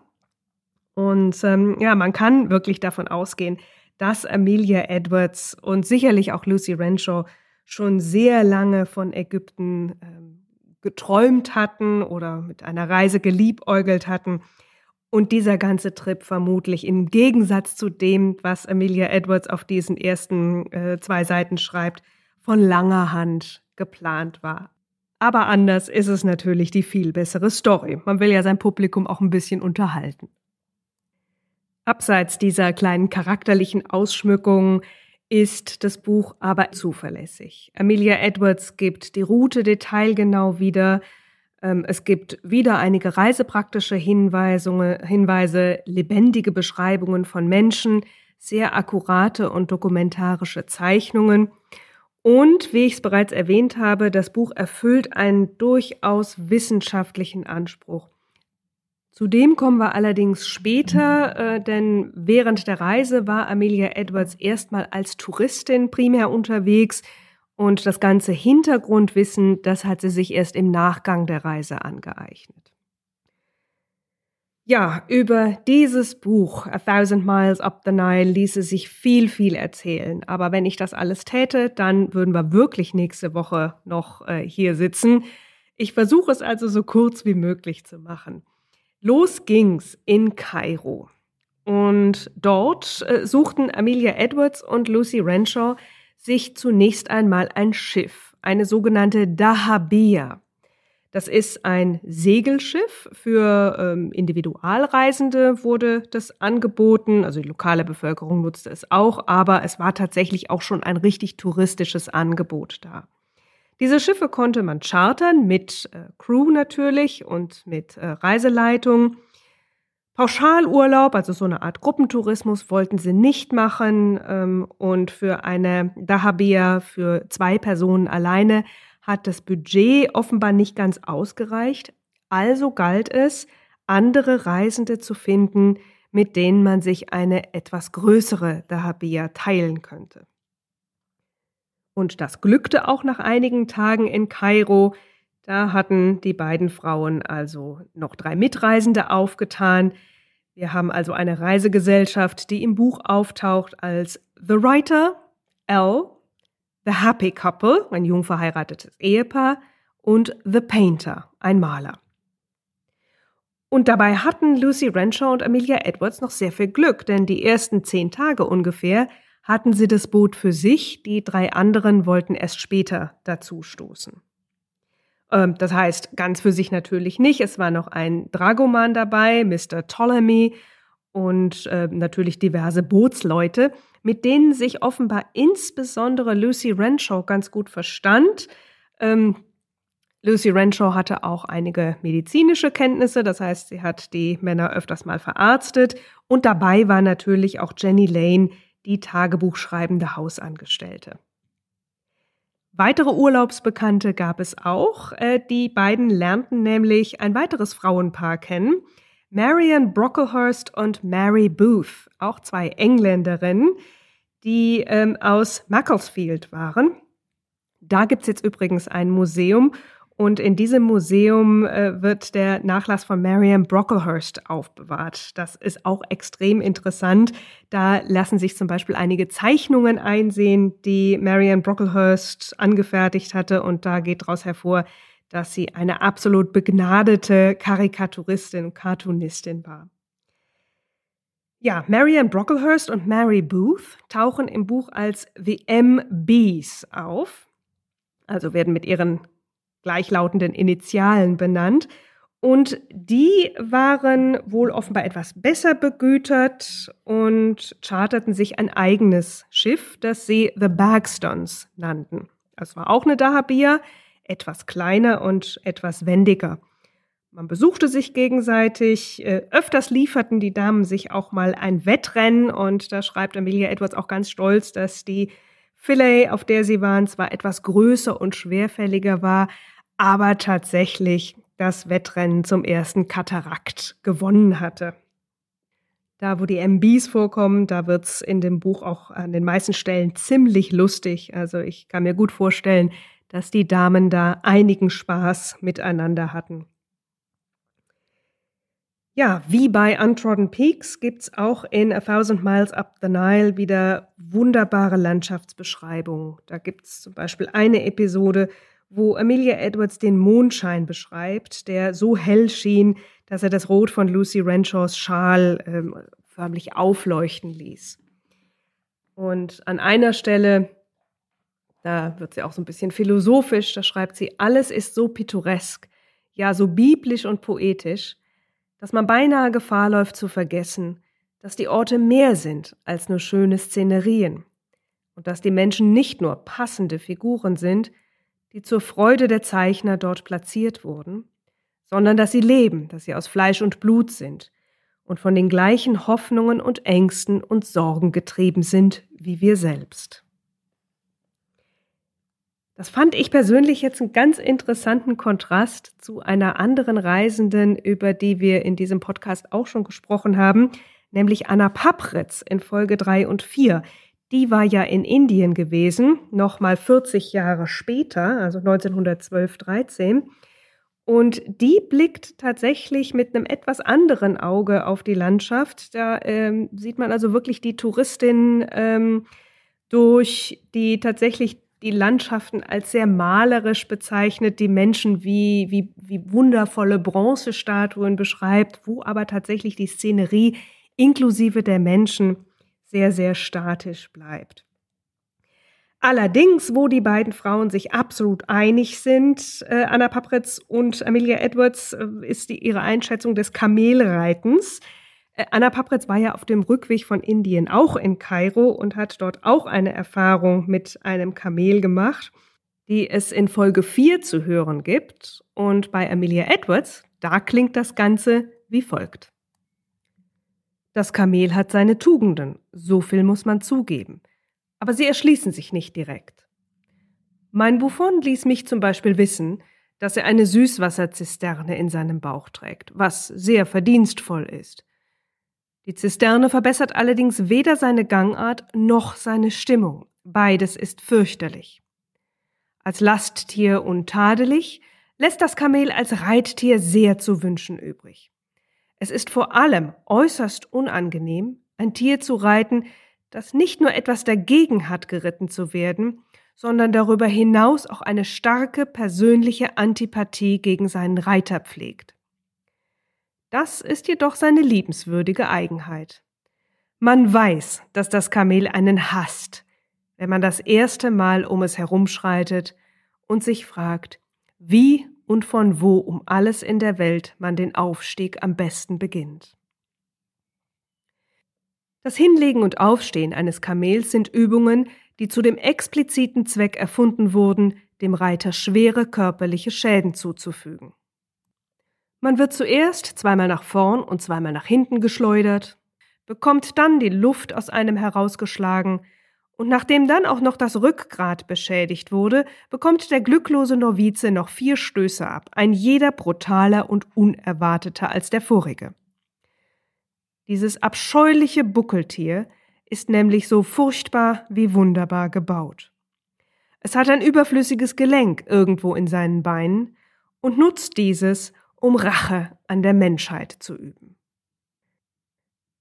Ja, aber wie schon mehrfach angeklungen ist, war Amelia Edwards ja in Ägypten nun nicht nur unterwegs, um Landschaft, Flora und Fauna zu sehen, sondern auch um Ägyptens Kulturschätze kennenzulernen. Und diese Reise den Nil hinauf, die sich da über mehrere Wochen vollzog, die liest sich wirklich wie eine Aneinanderreihung von Highlights. Also in Kairo war es ja losgegangen. Dann ging es nach Saqqara, nach Memphis, Minye, Theben, Karnak, Aswan, den ersten Katarakt hinauf, dann ein bisschen durch die Wüste, auf die ehemalige Insel Philae nach Abu Simbel zum zweiten Katarakt und da wurde dann gewendet und mit einem diesmal etwas längeren Aufenthalt in Theben ging es dann wieder zurück nach Kairo. Was Amelia Edwards auf dieser Reise besonders packte, war, wie sehr dieses kulturelle Erbe Ägyptens zu jener Zeit offenbar in Gefahr geraten war, insbesondere wegen Plünderungen. Das hat natürlich alles sehr, sehr viel mit Kolonialismus zu tun.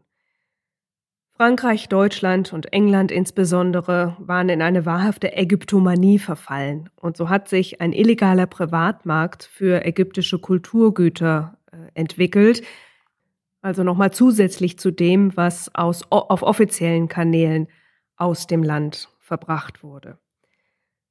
Es war so gewesen, dass sich die englische, französische und deutsche Altertumsforschung ja gewissermaßen kurzerhand dazu entschlossen hatte, dass man jetzt als Hochkultur sich auf andere historische Hochkulturen einfach berufen würde und die in die eigene Geschichte einverleibt. Und so waren die Leute äh, zu jener Zeit richtiggehend besessen, insbesondere vom alten Ägypten. Begonnen hatte das schon äh, kurz vor 1800 mit Napoleons Ägyptenfeldzug. Der hatte erstmal eigentlich den Hintergrund gehabt, dass man äh, nicht zuletzt den Engländern den Zugang nach Indien erschweren wollte. Äh, und so haben sich die Franzosen dann also in Ägypten niedergelassen, breit gemacht. Es kam zu einigen Kämpfen. Und ähm, das alles führte allerdings dazu, dass die Franzosen sich irgendwann wieder zurückziehen mussten. Ägypten war dann wieder ein Vasallenstaat des Osmanischen Reiches. Das war äh, auch noch, äh, war es auch noch, als Amelia Edwards dann später in Ägypten war. Was allerdings in französischer Hand geblieben war, war der äh, Service d'Antiquité, der 1859 gegründet wurde, also da quasi die offizielle Stelle für ägyptische Altertümer. Die wurde gegründet von einem Herrn Mariette, das war ein Franzose, der von dem Khedive, was gewissermaßen der äh, Gouverneur war, der dem äh, Osmanischen Reich verantwortlich war, ähm, ernannt worden war.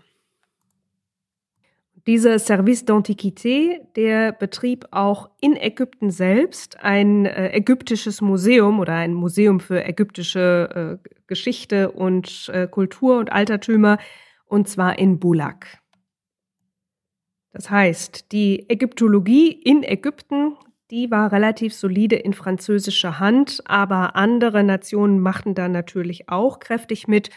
Und für unsere Geschichte nicht ganz irrelevant ist sicherlich, dass äh, die Briten natürlich auch so ein bisschen Interesse hatten, da immer einen Fuß in der Tür zu behalten.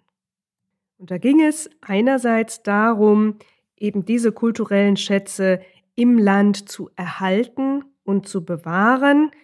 Aber andererseits äh, war man sich natürlich auch nicht so schade und hatte öfters auch mal doch ein Interesse daran, sich das eine oder andere auch äh, nach Hause zu holen. Und das eine oder andere, das konnte durchaus schon mal ein bisschen mehr sein, wie man das heute auch noch im Britischen Museum und im Louvre sehen kann, aber selbstverständlich natürlich auch in dem einen oder anderen Museum in Deutschland.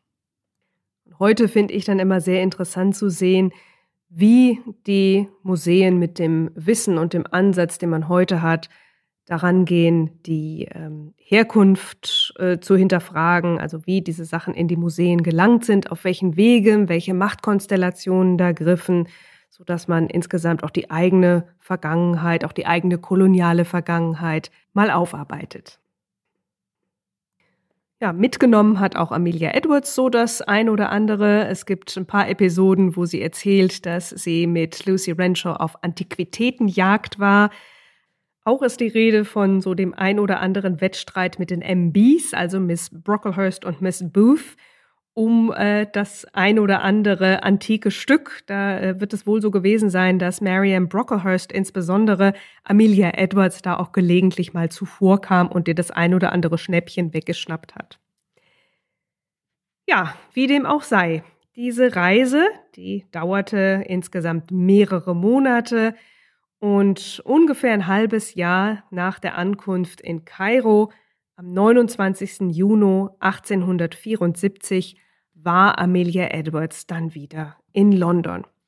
Und sie machte sich sofort an die Recherche. Das heißt, wahrscheinlich hat sie noch ausgepackt, aber das hat vielleicht auch das Dienstpersonal besorgt.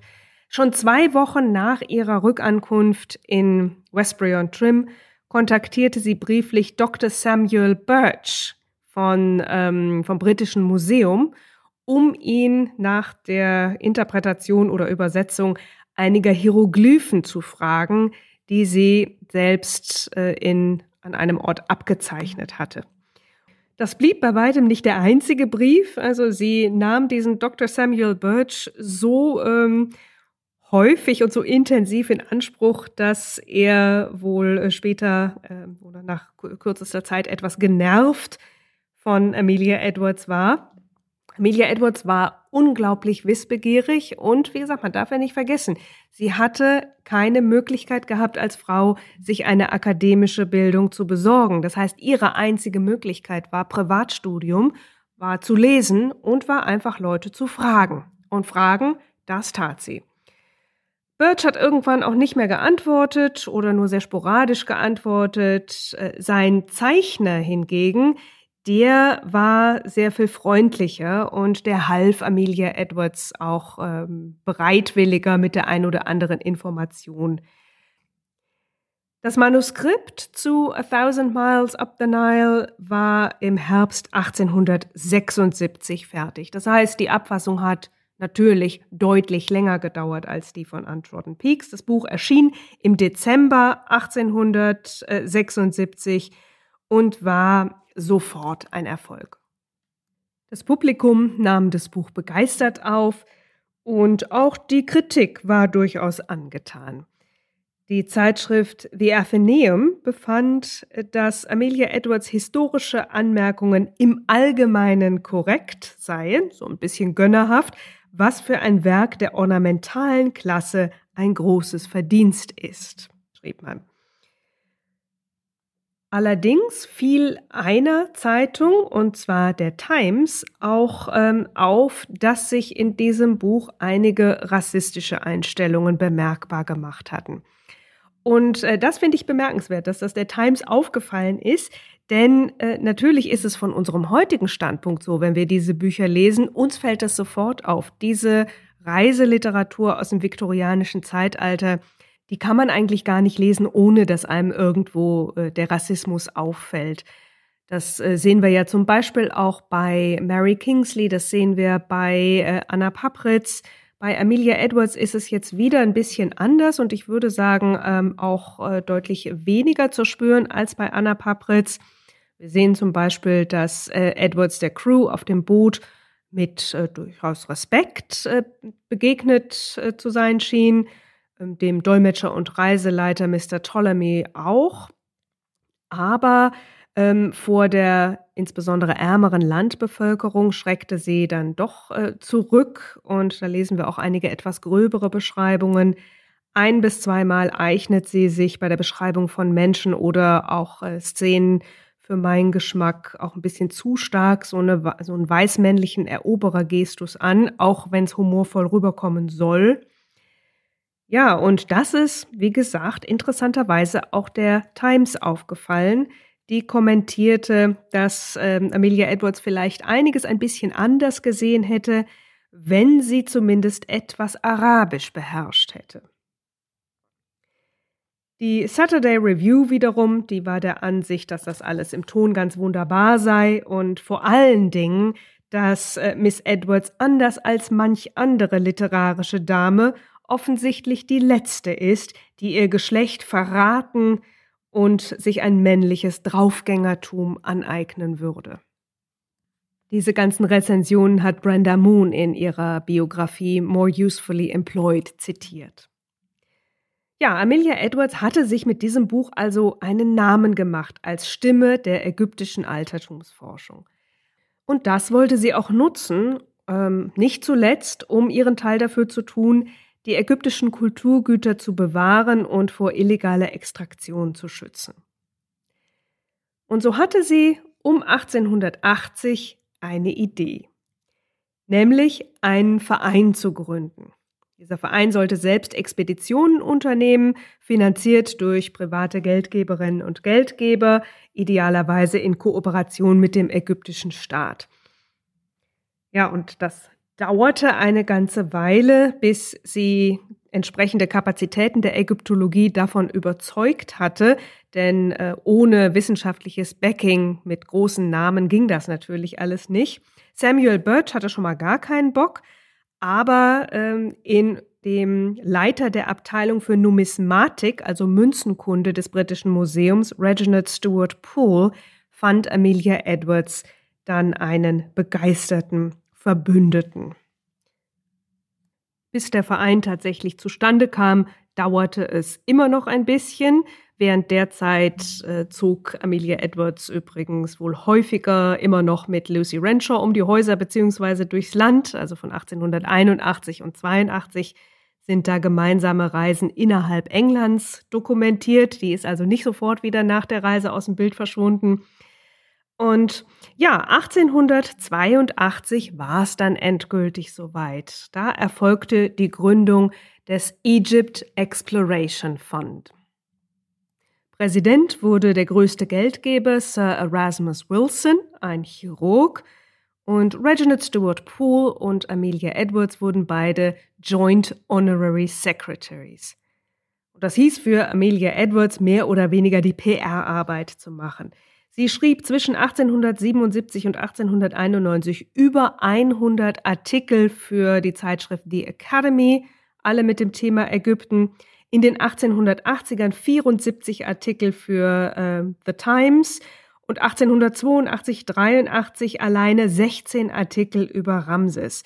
Sie verfasste den Eintrag Mumie für die Encyclopedia Britannica und übersetzte, als der Egypt Exploration Fund dann endlich seine erste Expedition äh, gestartet hatte, auch die Berichte des äh, Chefarchäologen Edouard Naville ins Englische, die hatte der auf Französisch äh, verfasst. Und der hat die dann teilweise gegengelesen und äh, war begeistert davon, weil Amelia Edwards die Texte beim Übersetzen auch noch ein bisschen lektoriert hat, auch ein bisschen eingegriffen hat. Und äh, meistens fand Edouard Naville dann, dass das englische Ergebnis sogar noch besser gewesen sei als das Original, außer ein paar Mal, wo sie dann äh, einige Fakten vielleicht ein kleines bisschen nicht so zur Zufriedenheit des Autors wiedergegeben hat. Und eine weitere Tätigkeit, die Amelia Edwards natürlich für den Fonds übernahm, war Fundraising, auch unter anderem durch Vorträge, die sie im ganzen Land hielt. Ja, und nur um euch mal zu illustrieren, was der Fonds an Expeditionen alles so organisiert hat. Im ersten Jahr seines Bestehens 1883 fuhr der äh, Ägyptologe Edouard Naville, das war ein Schweizer, ähm, ins Land, um dort die Route des biblischen Exodus zu suchen. Das ist ihm offenbar nicht ganz gelungen, aber gerade so dieses, äh, diese biblische Stoßrichtung, das war ähm, so sehr, prägte sehr stark die ursprüngliche Ausrichtung des Fonds. Auch bei der zweiten Expedition ein Jahr später, da hatte der Chefarchäologe mittlerweile gewechselt und es war der Engländer Flinders Petrie, ging es um ein biblisches Thema. Da sollte nämlich das biblische Zoan ausgegraben werden, äh, nahe der ägyptischen Stadt Tanis, das unter anderem im Psalm 78 erwähnt wird. Dann ging es aber irgendwann ähm, etwas weniger biblisch weiter. Ich denke, eine der ähm, wohl am meisten herausragenden Ausgrabungen des Egypt Exploration Fund äh, fand statt im Jahr 18, ab dem Jahr 1893, 93 bis 97. Da wurde unter der Leitung wieder von Edouard Naville der Totentempel der Hatschepsut ausgegraben. Hatschepsut war Pharaonin und wenn ihr über diese spannende Frau gerne mehr wissen möchtet, dann kann euch geholfen werden. Es gibt nämlich eine ganz, ganz tolle Folge bei der Kollegin Jasmin vom Her Story die genau diese Hatschepsut zum Thema hat. Objekte aus dem Land heraus zu verbringen, war zunächst nicht das Ziel des Egypt Exploration Fund. Aber es ist natürlich so, überall wo Geldgeber sind, da wollen die auch ein bisschen was sehen. Und so kam man später mit äh, dem ägyptischen Staat zu einer Einigung. Alle großen Objekte würden in Ägypten verbleiben, im Museum in Bulak. Kleinere Objekte dürfe der Egypt Exploration Fund käuflich erwerben und da gab es dann wiederum eine Einigung, wiederum die Hälfte dieser erworbenen ähm, Objekte müssten an das Museum in Bulak gehen. Und die andere Hälfte, die ging dann an den Egypt Exploration Fund, der damit unter anderem eben seine Sponsoren beglückte, aber eben auch ähm, das britische Museum unter anderem. Zusätzlich galt das für Duplikate von größeren Objekten. Also wenn es größere Objekte zweimal gab, dann äh, war die Vereinbarung, dass eins davon auch vom Egypt Exploration Fund erworben werden durfte.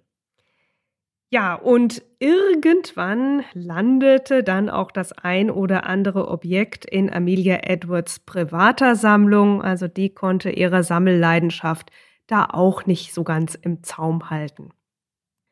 Und die Ägyptologie, oder vielleicht sogar besser gesagt die Ägyptologie PR, die wurde für Amelia Edwards tatsächlich ein richtiger Vollzeitjob. Also einmal klagte sie auch darüber, weil das natürlich alles ein ehrenamtlicher Job war, dass sie mit Romanen das zigfache hätte verdienen können. Aber sie war eben Feuer und Flamme. Ich habe ja schon erwähnt, wie viele Artikel sie schrieb. Sie hielt auch Vorträge, zum Beispiel über die soziale und politische Position der Frau im alten Ägypten. Und 1889-90, da ging sie dann auf ihre große USA-Tournee. Der äh, Egypt Exploration Fund hatte nämlich einige Unterstützer, insbesondere finanzkräftige Unterstützer, auch in den Vereinigten Staaten. Und die hatten ein großes Interesse daran, Amelia Edwards mal live zu hören. Und da hatte Amelia Edwards auch wieder eine Reisebegleiterin. Das war aber nicht Lucy Renshaw. Die Spur von Lucy Renshaw hat sich zumindest in Amelia Edwards Nachlass zu diesem Zeitpunkt äh, wieder so gut wie verloren. Brenda Moon hat noch herausgefunden, dass äh, Lucy Renshaw 1892 zu Amelia Edwards Tod einen Blumengruß geschickt hatte. Aber sie hat Anlass zu der Vermutung, dass es Lucy Renshaw zu dieser Zeit schon nicht mehr gut ging. Wie genau Lucy Renshaw ihre letzten Jahre verbrachte, ist nicht ganz klar. Da sind leider noch nicht genügend Informationen zu verfügbar. Vielleicht taucht ja noch irgendwo was auf. Ähm, bekannt ist, dass sie 80 Jahre alt wurde. Sie verstarb 1913 und offenbar in einer Nervenheilanstalt. Leider wissen wir nicht, woran sie gelitten hatte und äh, wann die Erkrankung zum ersten Mal aufgetreten war aber möglicherweise ist das auch ein Grund, warum sie äh, eben nach einer bestimmten Zeit nicht mehr mit Amelia Edwards zusammen unterwegs war. Die Reisegefährtin auf dieser Amerikareise war die junge Kate Bradbury. Die hatte Amelia Edwards 1887 kennengelernt. Da war Amelia Edwards also 56 und Kate Bradbury war 34. Das wurde offenbar auch sehr, sehr schnell eine sehr enge und auch ein bisschen zärtliche Freundschaft. Da sind noch einige Briefe von Amelia Edwards an Kate Bradbury äh, erhalten. Und da bedenk, äh, bedenkt sie sie mit allerlei Kosewörtern und zeichnet mit Deine Eule. Ja, am 26. Oktober 1889 bestiegen die beiden Frauen in Liverpool das Schiff, kamen am 1. November in New York an wo Amelia Edwards sich als allererste Amtshandlung eine Laryngitis zuzog, was natürlich für eine Vortragsreise überhaupt keine guten Voraussetzungen sind. Aber sie erholte sich offenbar relativ schnell. Am 7. November hatte sie bereits einen Vortrag vor 2000 Zuhörenden. Das war übrigens eine bezahlte Vortragsreise. Sie erhielt 500 Dollar Honorar pro Woche plus 125 Dollar Spesen. Ihr Hauptquartier schlugen sie zunächst in Boston auf, und zwar bei der Schriftstellerin Annie Fields. Die war verwitwet und lebte mit der Schriftstellerin Sarah Orne Jewett zusammen. Also das waren zuerst mal für zwei Wochen die Gastgeberinnen von Kate Bradbury und Amelia Edwards.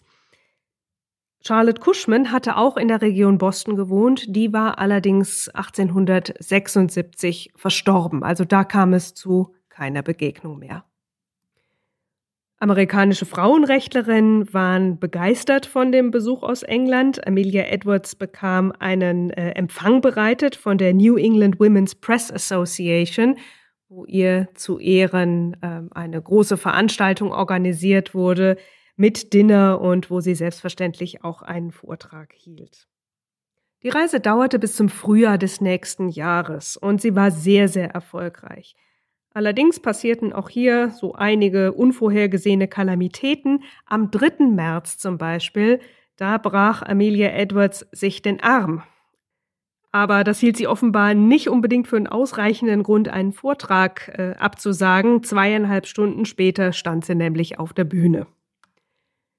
Das war dann aber auch schon gegen Ende der Reise. Also kurz später ging es dann wieder aufs Schiff und zu Alan Brashers 86. Geburtstag. Darf man nicht vergessen, Alan Brasher in Westbury-on-Trim, die gab es auch immer noch.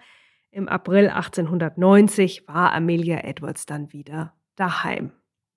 So richtig zur Ruhe kam sie dort allerdings nicht, denn ähm, es ergab sich, wie Kate Bradbury in einem Brief schrieb, Ähm, ein gesundheitliches Problem, ein weiteres, nämlich ein sehr verdächtiger Knoten in der Brust, der äh, vermutlich Ende Juli 1890 operiert wurde. Und auch danach gab es keine sehr lange Erholungsphase, denn ähm, Amelia Edwards ging sofort wieder auf Vortragsreise. Brenda Moon vermutet, um die Operation zu refinanzieren. Gesundheitlich war sie in dieser Phase also ziemlich angeschlagen. Und auch der Egypt Exploration Fund, der machte sie nicht so ganz glücklich. Es hatte sich nämlich seit mehreren Jahren bereits abgezeichnet, einfach durch die Tatsache, dass sie nicht in London war, sondern in der Nähe von Bristol und dann auch noch sehr häufig unterwegs, sie so das Gefühl hatte, in den Vereinsangelegenheiten so ein bisschen an den Rand gedrängt zu werden. Und das hatte ganz bestimmt auch nicht nur damit zu tun, dass sie nicht vor Ort war, sondern äh, wohl auch mit ihrem Geschlecht. Nichtsdestotrotz blieb der Fonds ihr Baby und sollte das auch bis zu ihrem Tod bleiben. 1891 fuhr Amelia Edwards äh, mit Kate Bradbury noch einmal nach Italien. Von März bis August waren die beiden unterwegs. Zwischendrin hatte Amelia Edwards eine schöne Überraschung bekommen vom englischen Staat. Der hat ihr nämlich eine Ehrenpension zuteil werden lassen. Und ja, so ging also ihr 60. Lebensjahr zu Ende. Und wir schreiben mittlerweile das Jahr 1892. Das ging zunächst mit einem sehr traurigen Ereignis los. Ellen Brasher starb am 9. Januar 87 Jahre alt. Amelia Edwards war zu jener Zeit auch krank. Sie litt an einer akuten Bronchitis, die wohl offenbar so schwer war, dass äh, Kate Bradbury zu ihr gerufen wurde, damit sie eben nicht allein sei. Und es scheint so, als hätte Amelia Edwards sich von dieser Bronchitis tatsächlich nicht mehr erholt. Denn drei Monate nach dem Tod von Ellen Brasher am 15. April 1892 verstarb auch sie. Testamentarisch verfügte sie, dass aus ihrem Nachlass am University College in London ein Lehrstuhl für Ägyptologie gestiftet werden sollte, der Edwards Chair in Egyptology, wie er fortan hieß. Und ja, der Lehrstuhl wurde auch besetzt mit der Person, die sie dafür vorgesehen hatte, nämlich mit dem jungen Archäologen Flinders Petrie, zu dem sie selber vielleicht auch gerade deswegen eine so große Zuneigung gefasst hatte, weil er auch nie eine Universität von innen gesehen hatte und damit der erste Professor an einem Lehrstuhl wurde, der nicht studiert hatte. Kate Bradbury blieb der Ägyptologie ebenfalls verbunden, allerdings per Heirat. Sie heiratete nämlich den äh, Ägyptologen Francis Llewellyn Griffith im Jahr 1896. Ja, und der Egypt Exploration Fund, der benannte sich irgendwann um in Egypt Exploration Society. Und diese Society, die existiert noch heute und kümmert sich um die Förderung der ägyptologischen Forschung auch im engen Austausch mit ägyptischen Wissenschaftlerinnen. Und das letzte Wort in dieser nun tatsächlich doch etwas länger gewordenen Episode, das geben wir mal Kate Bradbury, die am 9. Februar 1892, also kurz vor Amelia Edwards Tod, an den befreundeten Flinders Petrie einen Brief geschrieben hatte. Da schrieb sie einige sehr warme Worte über Amy, wie auch sie sie nannte. Ihre Liebe zu mir, ja geradezu ihre Inbesitznahme von mir, fast automatisch und fast auf den ersten Blick, gehörten für mich immer zu den seltsamsten Dingen, die ich je erlebt habe. So seltsam, dass ich es nicht wagte, mich dem zu widersetzen. Aber natürlich lernte ich sie im Laufe der Jahre genau so lieben, wie sie mich immer geliebt hatte. Glaube ich. Ja, Amelia Edwards und die Liebe, ein diffiziles Thema. Ob sie je fand, was sie suchte, das weiß ich nicht. Aber ich kann für mich nur sagen, mich beeindruckt wirklich zutiefst, mit äh, welcher Hingabe, mit welcher Entschlossenheit und mit welcher Kreativität sich Amelia Edwards immer wieder Wege suchte, ihrem Herzen zu folgen und äh, dabei ja auch einige Rückschläge immer wieder hinnehmen musste. Wer Lust hat und immer noch keine heißen Ohren hat, bleibt nach dem Abspann gerne noch dran. Da habe ich euch ja noch zwei Liebesgedichte von Amelia Edwards versprochen. Das sind zwei Gedichte, die sie handschriftlich in ein Gedichtband von ihr selbst hineingepinnt hatte. Und diesen Gedichtband, der sich jetzt im Besitz des Special Collections Research Center der University of Chicago befindet, ähm, da ist er im Internet auch fotografiert und da habe ich auch die beiden Gedichte her. Ja, diesen Gedichtband, den schenkte sie an Lucy Renshaw und zwar am 11. Juli 1872. Und wenn ich richtig gerechnet habe, waren die beiden da gerade in Cortina d'Ampezzo. Also das kommt gleich ganz am Schluss. Jetzt danke ich euch erstmal ganz, ganz herzlich dafür, dass ihr bis hierhin mit mir durchgehalten habt und ich verspreche euch, beim nächsten Mal wird's wieder kürzer.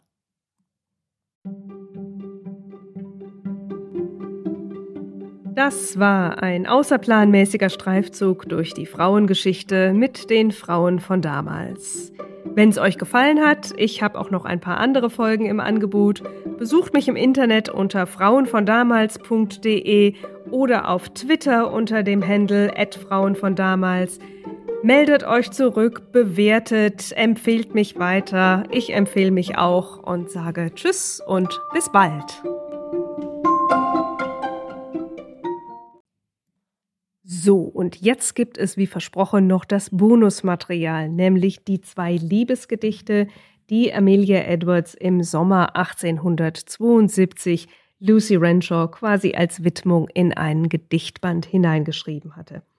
Das erste ist laut Brenda Moon ähm, einige Monate vorher verfasst worden, als Amelia Edwards sich in Rom aufhielt, bei dem zweiten ist mir eine vorherige Verwendung nicht bekannt, aber es ist wahrscheinlich, dass sie das auch schon einige Zeit vorher geschrieben hatte.